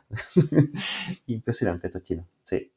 Oye, eh, volviendo a otro tema eh, que tocamos en el último capítulo, en el cual analizamos las declaraciones de esta influencer de Instagram, si no me equivoco, Catalina Vallejos, que entregó una serie de motivos por los cuales ella no se iba a vacunar contra el coronavirus. Creo que eh, es justo y necesario que ahora en este capítulo eh, la celebremos, ¿cierto? Porque mm, hizo una serie de declaraciones, o más dicho, declaró una rectificación de, las cosas que ella había dicho, que recibió críticas por todos lados. Y pues, me imagino, y nosotros inclusive, ¿cierto? No todas precisamente simpáticas, que ella eh, participaba en un programa Calle 7. Y mm, dentro de muchas cosas se dijo esto de que decía que ella no, eh, no se vacunaba porque sus defensas eran muy fuertes, entendió que nunca le había tomado el peso que debía la enfermedad, que, mm, que si bien eh, no siempre fueron eh, críticas de lo más simpáticas, algunas quizás bastante eh, fuertes, ella tuvo la, actitud de quedarse pensando de las cosas que le dijeron, hubo artículos en medios de comunicación que hacían notar cuáles eran los motivos científicos por los cuales ella estaba equivocada. Y creo que un acto muy noble de ella es que reconoció públicamente que se equivocó. Dice que ella cometió un error al afirmar que eh, solo con sus defensas, si es que se alimentaba bien, iba a poder combatir cualquier enfermedad, siendo que nadie tiene la vida asegurada. Y añade que de todas formas ella eh, trata de promover una vida saludable entre sus seguidores, porque obviamente dice no es inmortal, pero cree que ese es el camino para reducir los riesgos y enfermedades a los que estemos expuestos. Una frase que dice es que entre tanta información de un lado y del otro, se confundió. ¿Qué podríamos decir respecto de esto, muchachos? Bueno, destacable. Primeramente, eh, es destacable la señorita o señora, no sé. Eh, y bien por ella, bien por ella porque hay, es como, como dicen, influencer, digamos. Entonces hay que, hay que destacar esta noticia y, claro, o sea, tiene este cuento de la alimentación saludable que, que entre paréntesis es útil, si no es que sea malo, digamos, comer saludablemente. No hay que, ya vimos ya en, en este documental Super Sesmi, que no hay que comer hamburguesa todos los días, pero de vez en cuando tal vez no hay problema. Claro, indudablemente eh, eh, uno tiene que tener un estilo de vida eh, saludable, eh, deporte, qué sé yo, pero generalmente eh, ese estilo de vida va con, de, de, la mano con este tipo de enfermedades crónicas, como en el programa pasado, va con estas enfermedades crónicas como la diabetes, la presión alta, la obesidad, digamos, tener una, una, vida con una buena alimentación y, y practicar deporte regularmente, por supuesto, o sea, uno no no va a tener ese tipo de problemas. Por lo tanto, desde ese punto de vista, es un buen consejo. Pero claro, hay otras enfermedades que no son por ese tipo de cosas, sino que son por virus, bacterias, etcétera, etcétera, o, o por gen, genética, no sé, y, y, que ya ese tipo de cosas no, sencillamente no corren muchas veces. También quería hacer notar que, bueno, ella como una como influencer, este tipo de reconocimiento lo hace público. Y ella tuvo la dignidad de equiparar el nivel de publicidad de su errata en comparación con el nivel de publicidad que tuvo su, primera, su primer error. Y es una cuestión que es bastante noble, creo yo, en ella, reconocer un error, darse cuenta, haber estado abierta a, revisar los argumentos. Eh, en ese sentido me parece una chiquilla ejemplar, yo realmente la felicito. Y, quería hacer un, par de casos también de, ciertas declaraciones que hicieron otros personeros públicos. Que, mm, bueno, claro, que una cosa es que ella es una influencer, así que las cosas que ella dice, y esto es súper importante en temas comunicacionales, que es un tema que hemos tratado acá, y es que eh, el hecho de que las cosas sean expresadas en los medios de comunicación nunca es inocuo, porque siempre hay gente que está queriendo aprender o está buscando aprender o se va a encontrar con ciertos conceptos por primera vez y los va a aprender y va a estar más propensa a aprender aquello que se haya estado eh, publicando, transmitiendo en el momento en que esa persona consumió esa información. Porque hay un afán de aprender. ¿sí? Y además también los medios de comunicación tienen la potestad de, ser repetitivos.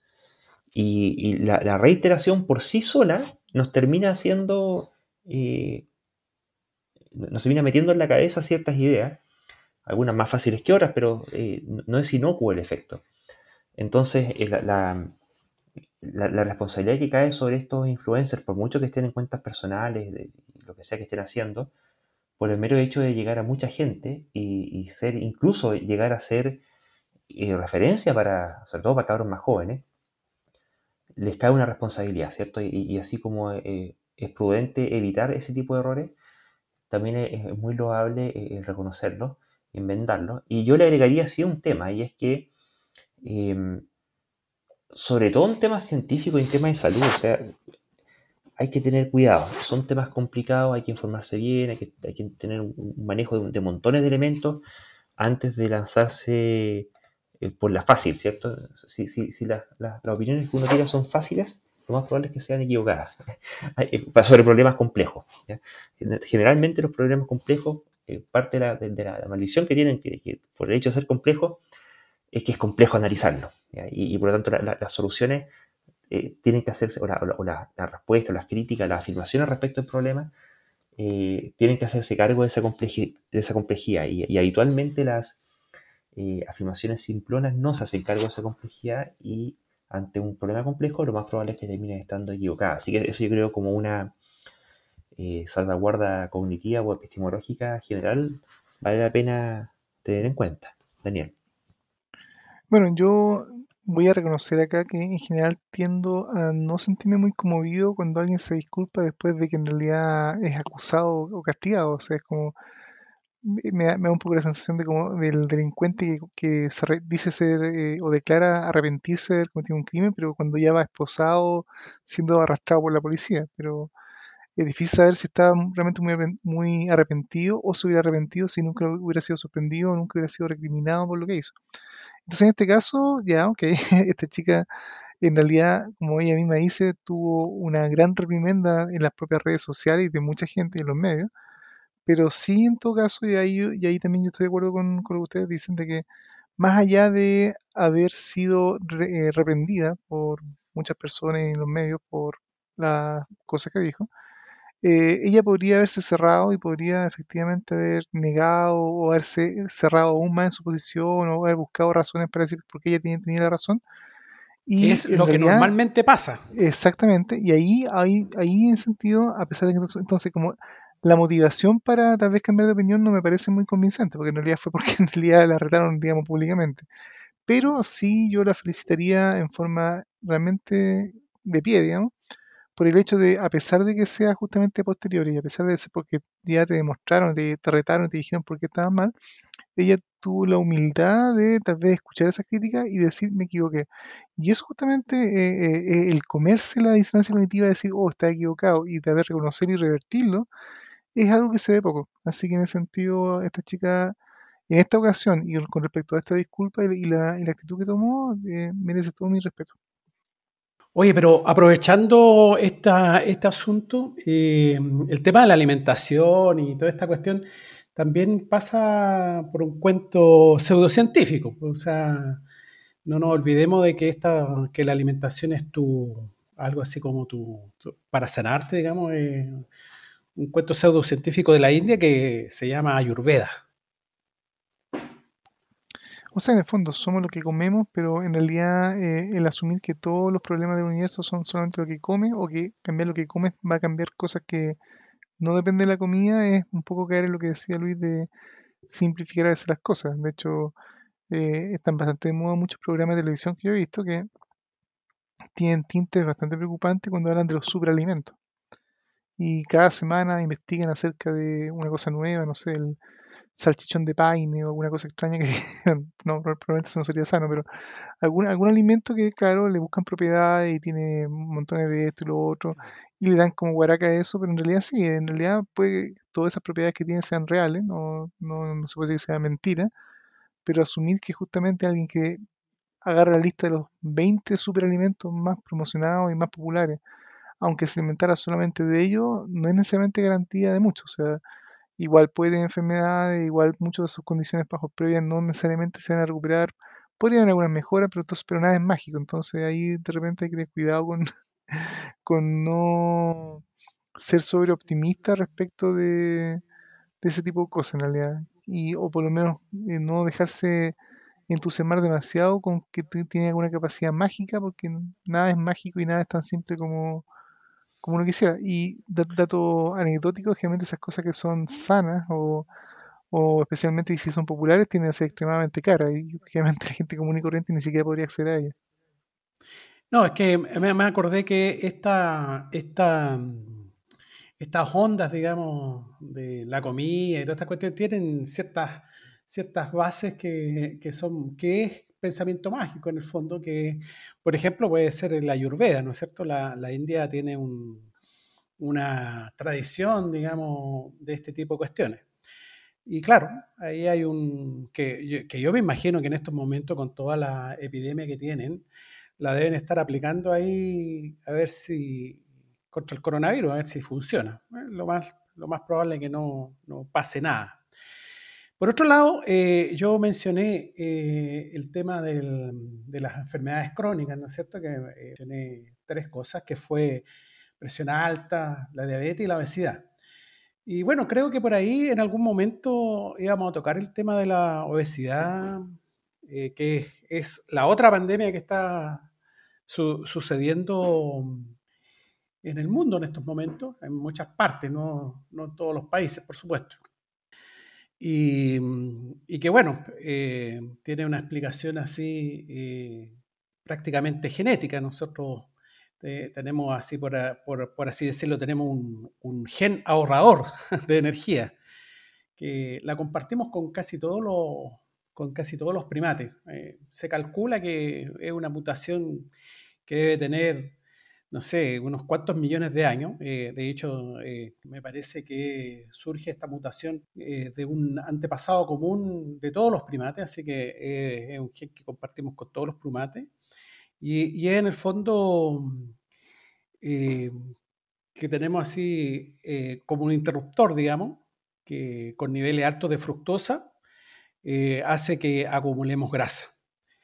En algún momento eh, de nuestra historia, hasta no hace tan, no hace tan poco, digamos, eh, esto era muy útil porque el, primate o en general todos los animales no, no, comen todos los días, entonces de alguna manera tenía que existir alguna manera de almacenar energía.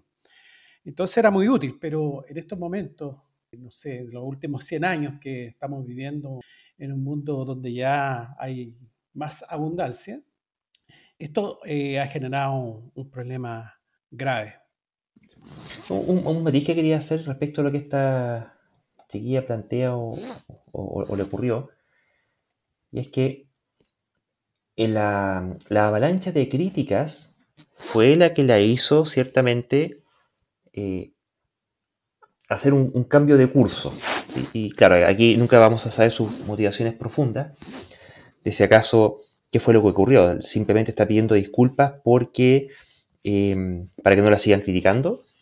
O si es que acaso, a propósito de las circunstancias de intensa crítica, en las cuales ella eh, habría por lo menos se habría abierto a por lo menos a expresar una, opinión distinta, eh, pudiera eventualmente haber llegado a la genuina convicción de que está equivocada. ¿ah?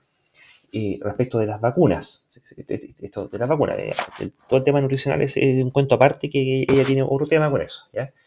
Eh, no tenemos exactamente cómo saberlo, pero yo creo que hay sí ciertos elementos que em, en su declaración, que es algo que quiera volver a quedar otra vez como mentirosa, ¿cierto? Que sería poco conveniente para ella, hacen ver por lo menos que pareciera que hizo suya el, hizo suyo el, fondo de la crítica. ¿ya?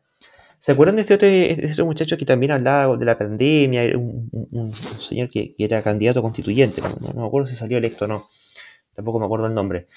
Pero César Pizarro. César Pizarro, claro, hace ya no sé cuántos capítulos atrás, como no sé, 8 o 10 capítulos atrás, hablamos de él. Y mm, él, cuando fue criticado por este asunto, salió pidiendo disculpas, pero pidió disculpas por los motivos equivocados. Claro, una forma falsa de pedir disculpas. ¿no? o sea, no sé si. además pudiera ser falsa, pero por lo menos equivocada, de, que eh, pidió disculpas por, por haber ofendido a alguien, así como, que, como que sus palabras hubieran ofendido y que, que hace falta diálogo. Y como que se fue como por la verdad, pero algo así, ¿no? claro, claro, pero, pero no me he equivocado, los demás son los que se ofendieron. Es que claro, eh, eh, les pido disculpas por habérselo dicho, pero, pero el tipo persistió en el error. En cambio, esta chiquilla no, ella, dice, em, ella dice que, eh, que se equivocó, se, se equivocó y dice específicamente respecto a qué afirmaciones se equivocó y cuál vendría a ser la, la alternativa correcta, ¿cierto? Y, pero también apunta a otro tema Quiere decir que de tanta información de un lado y del otro se confundió. Entonces, eh, se, fue por el lado de, claro, escucha, eh, me confundí. Pensé, leí tal y cuales cosas, y de tanto que leí, eh, pensé que iba por aquí la moto y no, pues iba, para el otro lado. Entonces, incluso aquí tenemos un atisbo de cuál sería la causa de ese error. Y, y, ciertamente, o sea, nosotros también leemos un montón de cuestiones y también leemos cosas antivacunas, ¿cierto? El tema es que sabemos para dónde va la moto y, en realidad uno, lo lee más bien por como un ejercicio de escepticismo, ¿cierto? Pero si no tienes el bagaje para poder enfrentar ese asunto, efectivamente lo que ocurre es que aquí tenemos a alguien que en su momento, teniendo y apuntando y aspirando a los ideales de vida sana, alimentación sana y vida saludable, quiso aprender, quiso informarse, buscó con los medios que tuvo, se encontró con lo que se encontró y sabemos con qué nos encontramos si uno busca estos temas, aprendió, el tema es que aprendió la versión incorrecta. Entonces, eh, eh, bueno, eh, es, delicado. ella es una víctima de la desinformación. Claro, bueno, hemos tocado creo este tema y, y, bueno, aquí es vital, es vital el tema de la educación. el tema, o sea, lo que pasa es que la escuela, yo creo que hay que, eh, la enseñanza del colegio hay que reformarla completamente. O sea, eh, para que las personas lleguen a discriminar este tipo de cosas. ¿Ah? O sea, yo en algún momento dije que enseñar ciencia no es tan solo eh, enseñar, digamos, fórmula o cosas por el estilo, no, no es eso. O sea, enseñar, enseñar ciencia es algo así como, como enseñar pensamiento crítico, es, enseñar, enseñar a dudar en el fondo. Eso, eso es lo que, lo que uno debería primero hacer, digamos. Bueno, y ahí es donde nos pasa la cuenta y lo que siempre hemos mencionado en este programa. Eh, no sé si, Daniel, si querías agregar algo.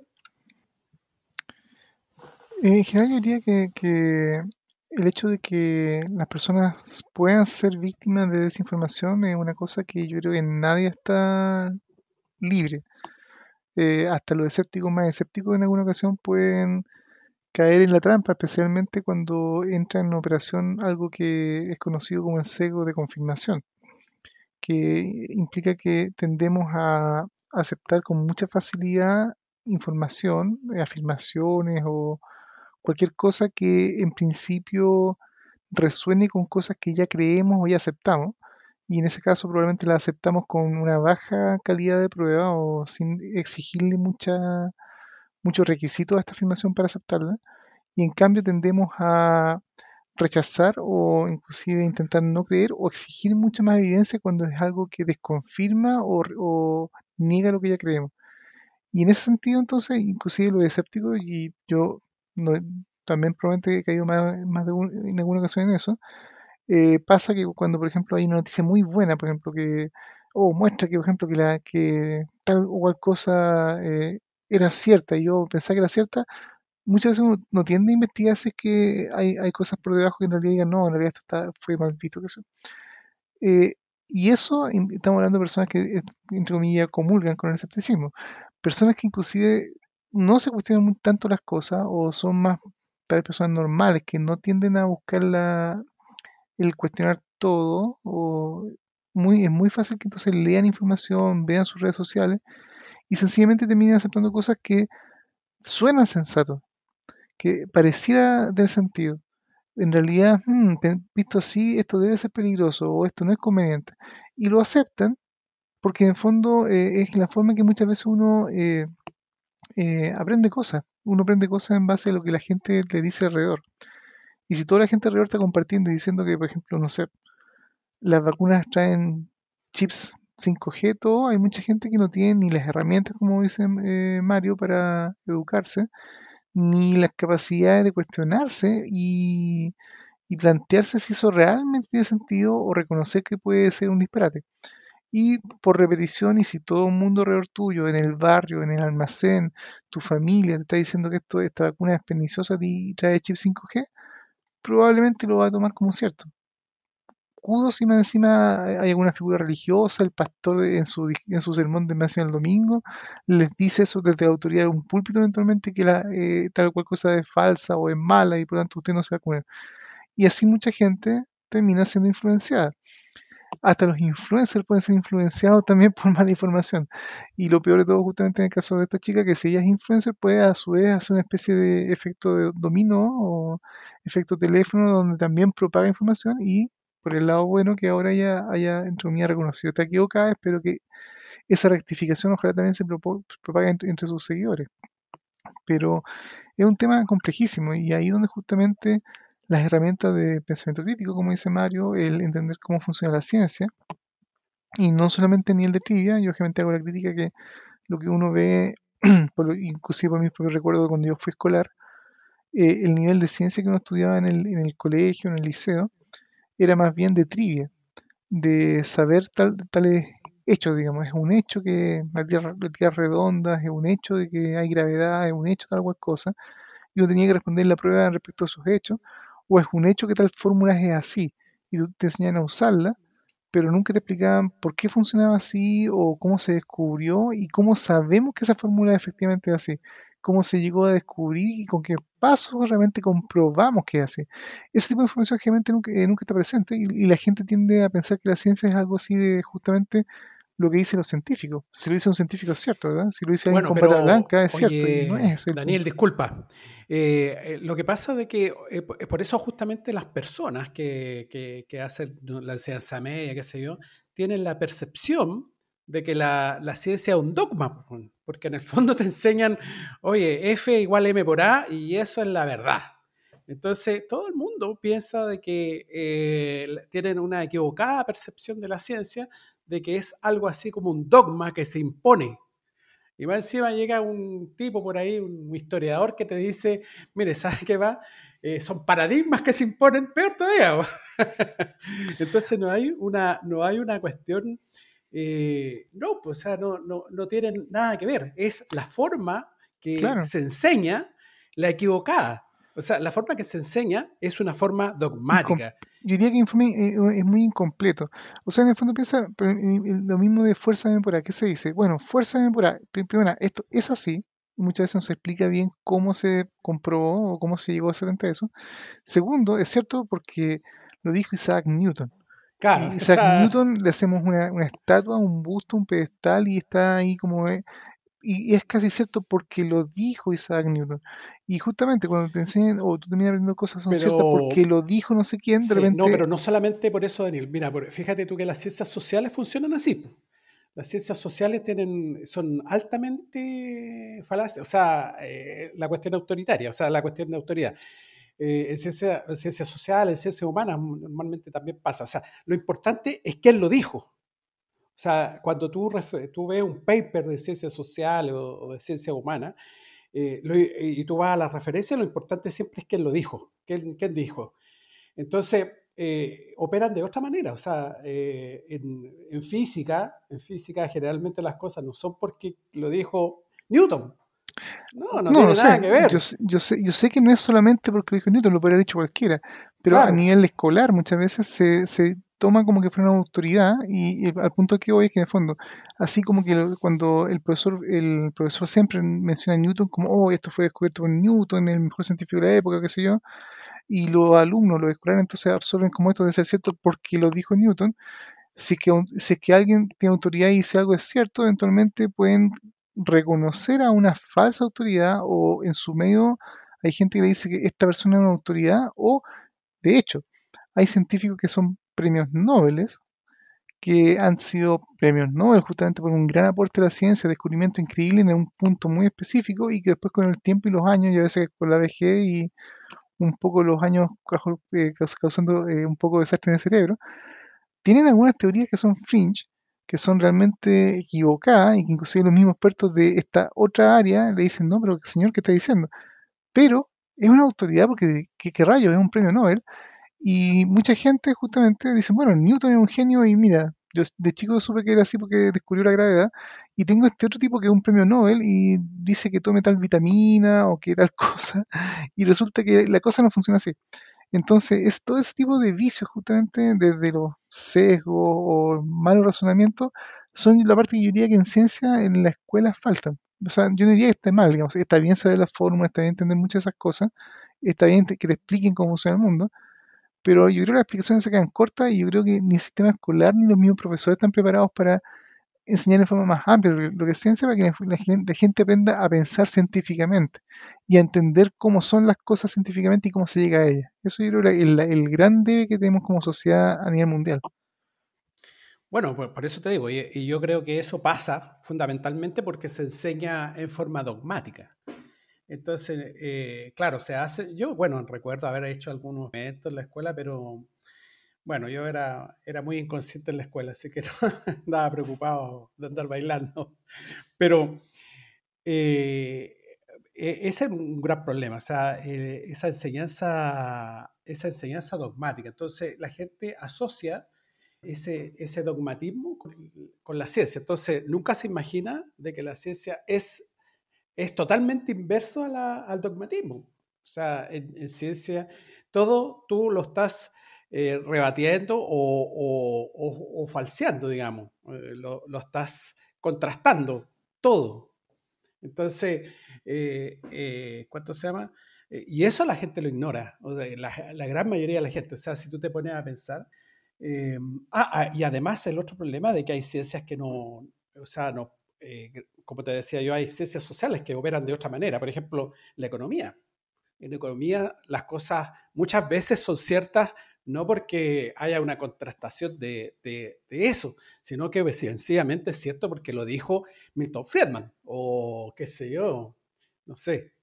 ¿Me entiendes tú? Entonces, hay, hay, hay ciencias también que operan de determinada manera, donde la contrastabilidad es muy difícil, eh, es muy difícil experimentar, entonces los tipos eh, de alguna manera, eh, y por eso se transforman en ideologías. Entonces, ya, ya se transforma en una discusión eh, ideológica, o sea, ¿era verdad, no era verdad? Y, hay escuelas, digamos, que, que son de, de, esta escuela de economía y los otros son de otra escuela de economía, porque el señor Fedman dijo esto y el otro señor dijo esto otra cosa, entonces para uno es verdad lo que dijo este señor y lo que, lo que, lo que es verdad para los otros es lo que dijo el otro señor. Entonces, eh, va pasando un poco eso. Bueno, yo encuentro significativo esto que haya escuela, digamos, eso me suena casi como, como las películas de Harry Potter, donde tienes como la, ¿cómo se llama? Eh, no recuerdo si eran las casas o Slytherin o yo soy Gryffindor y que compiten entre ellas como que, claro, ser de tal, tal escuela me suena como ser tomar bandos, digamos cuando en realidad las cosas que son científicamente correctas no tienen bando. De hecho, es una de las razones por, por no hay ciencia de países. No hay ciencia china, o ciencia india, o ciencia norteamericana, o ciencia europea. Como que un descubrimiento que se hace en China es válido solamente porque es en China y no es válido para todo el universo. Eh, pero ahí, en todo caso, la, yo diría que en el fondo una solución a esto es eh, ir más allá de solamente quedarse en el conocimiento justamente dogmático o en, ciencia dogmática de ciencia. Y aquí voy a tal vez como pontificar para el coro, digamos, porque en el fondo yo creo que muchos de los que nos escuchan, si nos están escuchando esta, esta parte del programa, ya conocen el programa o perdón, este, este, estos programas de, por ejemplo, la serie Cosmos, en tanto su versión original que fue la emitida por y por Carl Sagan en los 80 o 90, o bien las versiones nuevas que han sacado, ya se han sacado dos versiones nuevas a cargo de Neil deGrasse Tyson, que son interesantes no solamente porque hablan de ciencia y de estos mismos temas que a, mucha gente le gusta, pero justamente en cada capítulo se centran en uno o dos científicos o científicas también que muestran en no solamente lo que descubrieron justamente o el dato de trivia o el dato dogmático, pero mucho justamente en su vida y lo que les costó llegar a estos descubrimientos y cómo llegaron a esos descubrimientos. Y eso yo creo muy enriquecedor. Y por lo mismo, mucha gente que no está escuchando probablemente dice, sí, yo ya lo vi, digamos, y ah, sí, es genial. Pero yo creo que es interesante de promover para que a lo mejor ese tipo de programas lo vean muchas veces con su familia, si tienen hijos, si tienen sobrinos, eh, eh, familia. Yo creo que es interesante sentarse a ver ese tipo de programas o recurrir justamente a literatura o todo tipo de programas de divulgación científica, que es donde justamente se, no solamente se describen inclusive muchos descubrimientos más recientes, sino justamente se explican y se entienden cómo se llegan a ellos. Y eso yo creo que es esa parte que, trasciende justamente las fórmulas solamente y los datos del libro que había que, había que memorizar justamente para responder la prueba. Y eso yo creo que día puede ser una, no sé si la cura, pero puede ser un buen suplemento alimenticio para el cerebro, digamos, para, para nuestra sociedad mantiene una alimentación cerebral balanceada y equilibrada. claro, rico en información de buena calidad y ojalá que ayude a pensar mejor, ¿no? Claro. bueno, eh, en horas del tiempo creo que tocamos el último tema, que es este de, eh, bueno, cómo en la medida que se forman estas escuelas eh, o, casas o, grupos ideológicos fuertemente arraigados, que claro, en economía, psicología también son particularmente notorias, ocurre en realidad todo tipo de cuestiones como lo que son los movimientos antivacunas, ¿cierto? Que mm, donde posiblemente buena parte quizás de la información que esta muchacha consumió eh, fue finalmente eh, emitida, inventada, fabricada por, este tipo de proselitistas del engaño. Y no es que solamente provocan información falsa, sino que eh, se van de mano, digamos, y, y, se echan en contra de la gente que se dedica a desmitificarlo. Hay una noticia respecto, Daniel. Bueno, respecto al tema de la información y la desinformación, eh, hay que reconocer que así como hay eh, buenos divu- divulgadores científicos, recientemente, en el último año, año y medio, ha habido una gran, gran actividad de las personas que se dedican a hacer el- lo que se llama en el mundo anglosajón debunking o refutaciones de eh, informaciones falsas que justamente eh, populan por las redes sociales, internet, Facebook, eh, qué sé yo, y todo este tipo de cosas. Y, y estas personas, eh, hay muchas páginas, inclusive en español, bastante, bastante interesantes, están activamente recopilando y intentando encontrar fuentes y comprobando y verificando y eventualmente refutando toda esta información es falsa. Pero todo eso tiene un cierto costo.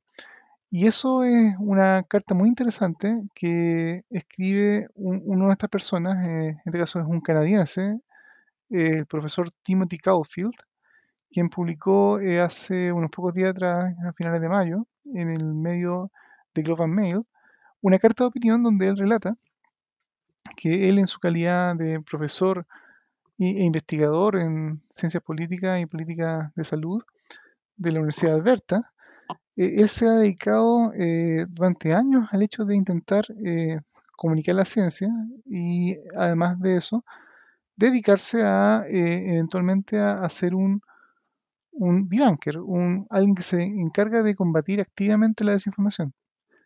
Y producto de ello, él titula su carta, eh, he recibido amenazas de muertes, he sido demandado, han mentido acerca de mí, y por qué aún así, en el fondo, sigo comprometido con hacer un, eh, a refutar la desinformación.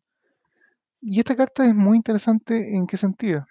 Él explica en esta carta donde cómo hay una gran eh, cantidad de evidencia que los expertos nos están diciendo que es importante combatir la, información falsa y sin, lugar a dudas muchos científicos y mucha gente siguen trabajando en, en esto, pero en realidad va más allá del, del, esfuerzo personal. Él llama en el fondo a, la, a que las universidades, por ejemplo, comiencen a tomar un rol más activo en apoyar a, personas y como instituciones a luchar contra la información falsa. Por ejemplo, nosotros te, eh, tendemos a escuchar o a encontrar cartas de opinión o, o, veces esfuerzos más o menos individuales, pero muchas veces las instituciones grandes tienden a, como a, a dedicarse justamente a su rol más de investigación, pero no a apoyar o, direct, o directamente hacer eh, debunking para alimentar justamente con buena información o sanear la información que la, gente está, está recibiendo. Y, y, esto es no solamente en el fondo a, esta altura del partido un tema eh, solamente práctico, sino un tema ético. Y producto de eso, justamente, él relata cómo en el último año ha recibido amenazas de muerte, ha sido demandado y también, por supuesto, recibe con mucha frecuencia correo de odio, digamos, probablemente con amenazas, cosas por el estilo.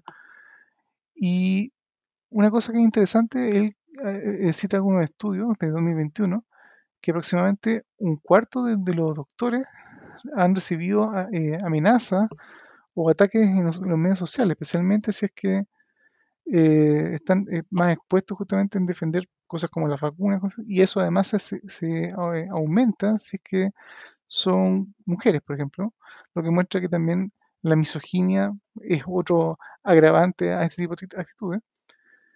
Y a la larga, a pesar de todo este estas como contraindicaciones o ataques que eh, eh, estos grupos que podríamos en un momento conversar acerca de ellos, que son o pueden ser, eh, ese intento de, estos grupos de personas detractores de, la, de, la, de la publicación de información científica o detractores de que ciertas ideas sean refutadas, no deberían, eh, en fondo, detener a, la sanidad de la información. No importa que los antivacunas, en el fondo, hagan campaña o anticampaña contra personas o recién amenazas, porque en el fondo él considera que esta información va por sobre eso y llama entonces justamente a todos los científicos y a todas las personas que son expertas a que realmente tomen un rol activo en este rol de ser un debunker o ser un refutador de la información falsa y hacer una voz pública. Y acá, eh, casi al su carta, él dice una frase muy interesante que voy a intentar traducirla en tiempo real acá. Eh, que, en el fondo él indica, dice, yo soy de piel dura, en el fondo, estoy acostumbrado a que me odien. Y básicamente lo más importante es que las voces expertas tienen que ser escuchadas y tienen que ser apreciadas y tienen que ser, ofrecer su soporte para su trabajo. Y, en el fondo, si tenemos expertos que tienen un conocimiento profundo en los temas que, hay que tocar para luchar contra un mar de desinformación que está en la cultura popular, si no son estos expertos los que son capaces de atacar y, contrarrestar la, desinformación, sino quiénes. Así que este es un llamado, yo diría, una carta que eh, yo creo que debemos exigir a, nuestros expertos, justamente. Hablábamos de estas 30 organizaciones científicas que, que en este caso han, mostrado su preocupación por la forma en que el gobierno está tomando decisiones, quieren ser escuchados. Bueno, una buena forma que yo llamo entonces a estas 30 y a todas las organizaciones científicas del país, que no solo intenten influir en la política pública a nivel de ser escuchados por autoridades, pero que realmente eh, también intente ser escuchado por la población. Y una forma es justamente que en sus ámbitos de estudio vean la información falsa que están circulando y hagan un trabajo en paralelo a la investigación, en paralelo a la ciencia remunerada eventualmente que, ellos se dedican, de luchar con la desinformación, contra la desinformación y ayudar a propagar información sana, que nuestra sociedad lo necesita realmente en forma desesperada. No sé qué opinan, chicos. Bueno, es increíble que en este siglo XXI, en un siglo que, bueno, somos, somos habitantes del futuro, eh, tengamos eh, una cantidad industrial de, gente no educada, compadre. Yo, yo no sé cómo llamarlo eso, no sé llamar ignorante, no tengo idea, pero es increíble cómo nuestros sistemas educativos sencillamente no funcionan y tenemos eh, miles de personas eh, con miles de creencias extrañas que, que, se llama? que se ven amenazados por, por, por la ciencia, se ven amenazados por la verdad, porque sencillamente quieren seguir conservando sus sistemas de creencias.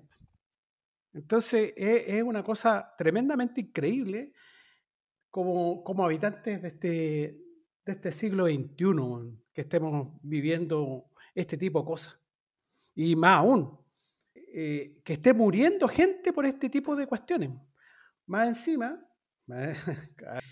em, elegimos autoridades que nos gobiernan que son de, esta misma, de esta misma manera.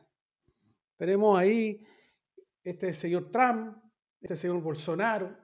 O sea, gente absolutamente, eh, justamente increíble la ignorancia, eh, la ignorancia científica, eh, apegado a dogmas y a, ideologías.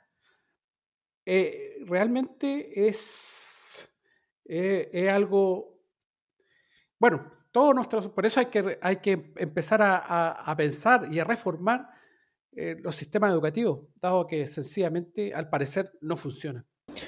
Bueno, eh, nos quedamos entonces, yo creo, con esas palabras de cierre, tanto de, de, este clamor, ¿cierto?, por, por la necesidad vital que hay de, mejorar la educación, como con el llamado a justamente eh, quienes detentan el conocimiento experto a participar de la difusión de ese conocimiento y de la, mm, el combate a la desinformación.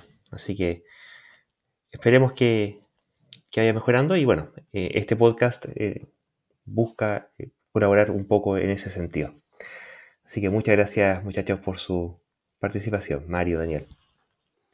Ok, Lucho, pero antes de, despedir, quiero, recomendar, quiero recomendarle a, a los auditores un documental que justamente habla de este tipo de cosas Em, que se llama Una rebelión radical, la transformación del Partido Republicano que se está exhibiendo en estos momentos en CNN en español. Y de alguna manera, eh, este documental nos da luces de un montón de problemas que estamos teniendo eh, con este tipo de gente absolutamente, bueno, primero eh, parece que no pasó por la escuela, primera cosa, y que se adhiere a dogmas y ideologías que son absolutamente trastornadas y que en el fondo son un atentado a las sociedades democráticas. Entonces, eh, para los que puedan verlo, es un buen documental, se llama Una revolución radical, la transformación del Partido Republicano y lo están dando en CNN en español. Y un saludo a, nuestro, a nuestros auditores y será hasta otra oportunidad. Y recordarles que se sigan cuidando porque mm, en estos momentos la infección estamos batiendo récord, ya no es una ola, sino que es un tsunami. Y, y si usted se anda por ahí exponiendo, tiene altas probabilidades de caer a una UTI y si lo llegan a entubar, tiene, sus probabilidades de muerte son altísimas. Así que cuídese. Bueno, también me despido. Un placer haber compartido el micrófono con, con usted, con Luis Mario. Y un saludo a todos nuestros auditores y también me sumo al consejo de cuidarnos todos para lograr capear esta gran ola que nos está batiendo con el COVID, pero y la protección de cada uno es un gran arena para vencer la pandemia. Así que un abrazo y cuídense mucho. Bueno, muchas gracias a todos los auditores por su paciencia y como siempre nos estamos viendo en redes sociales y por nuestra página web. Hasta pronto.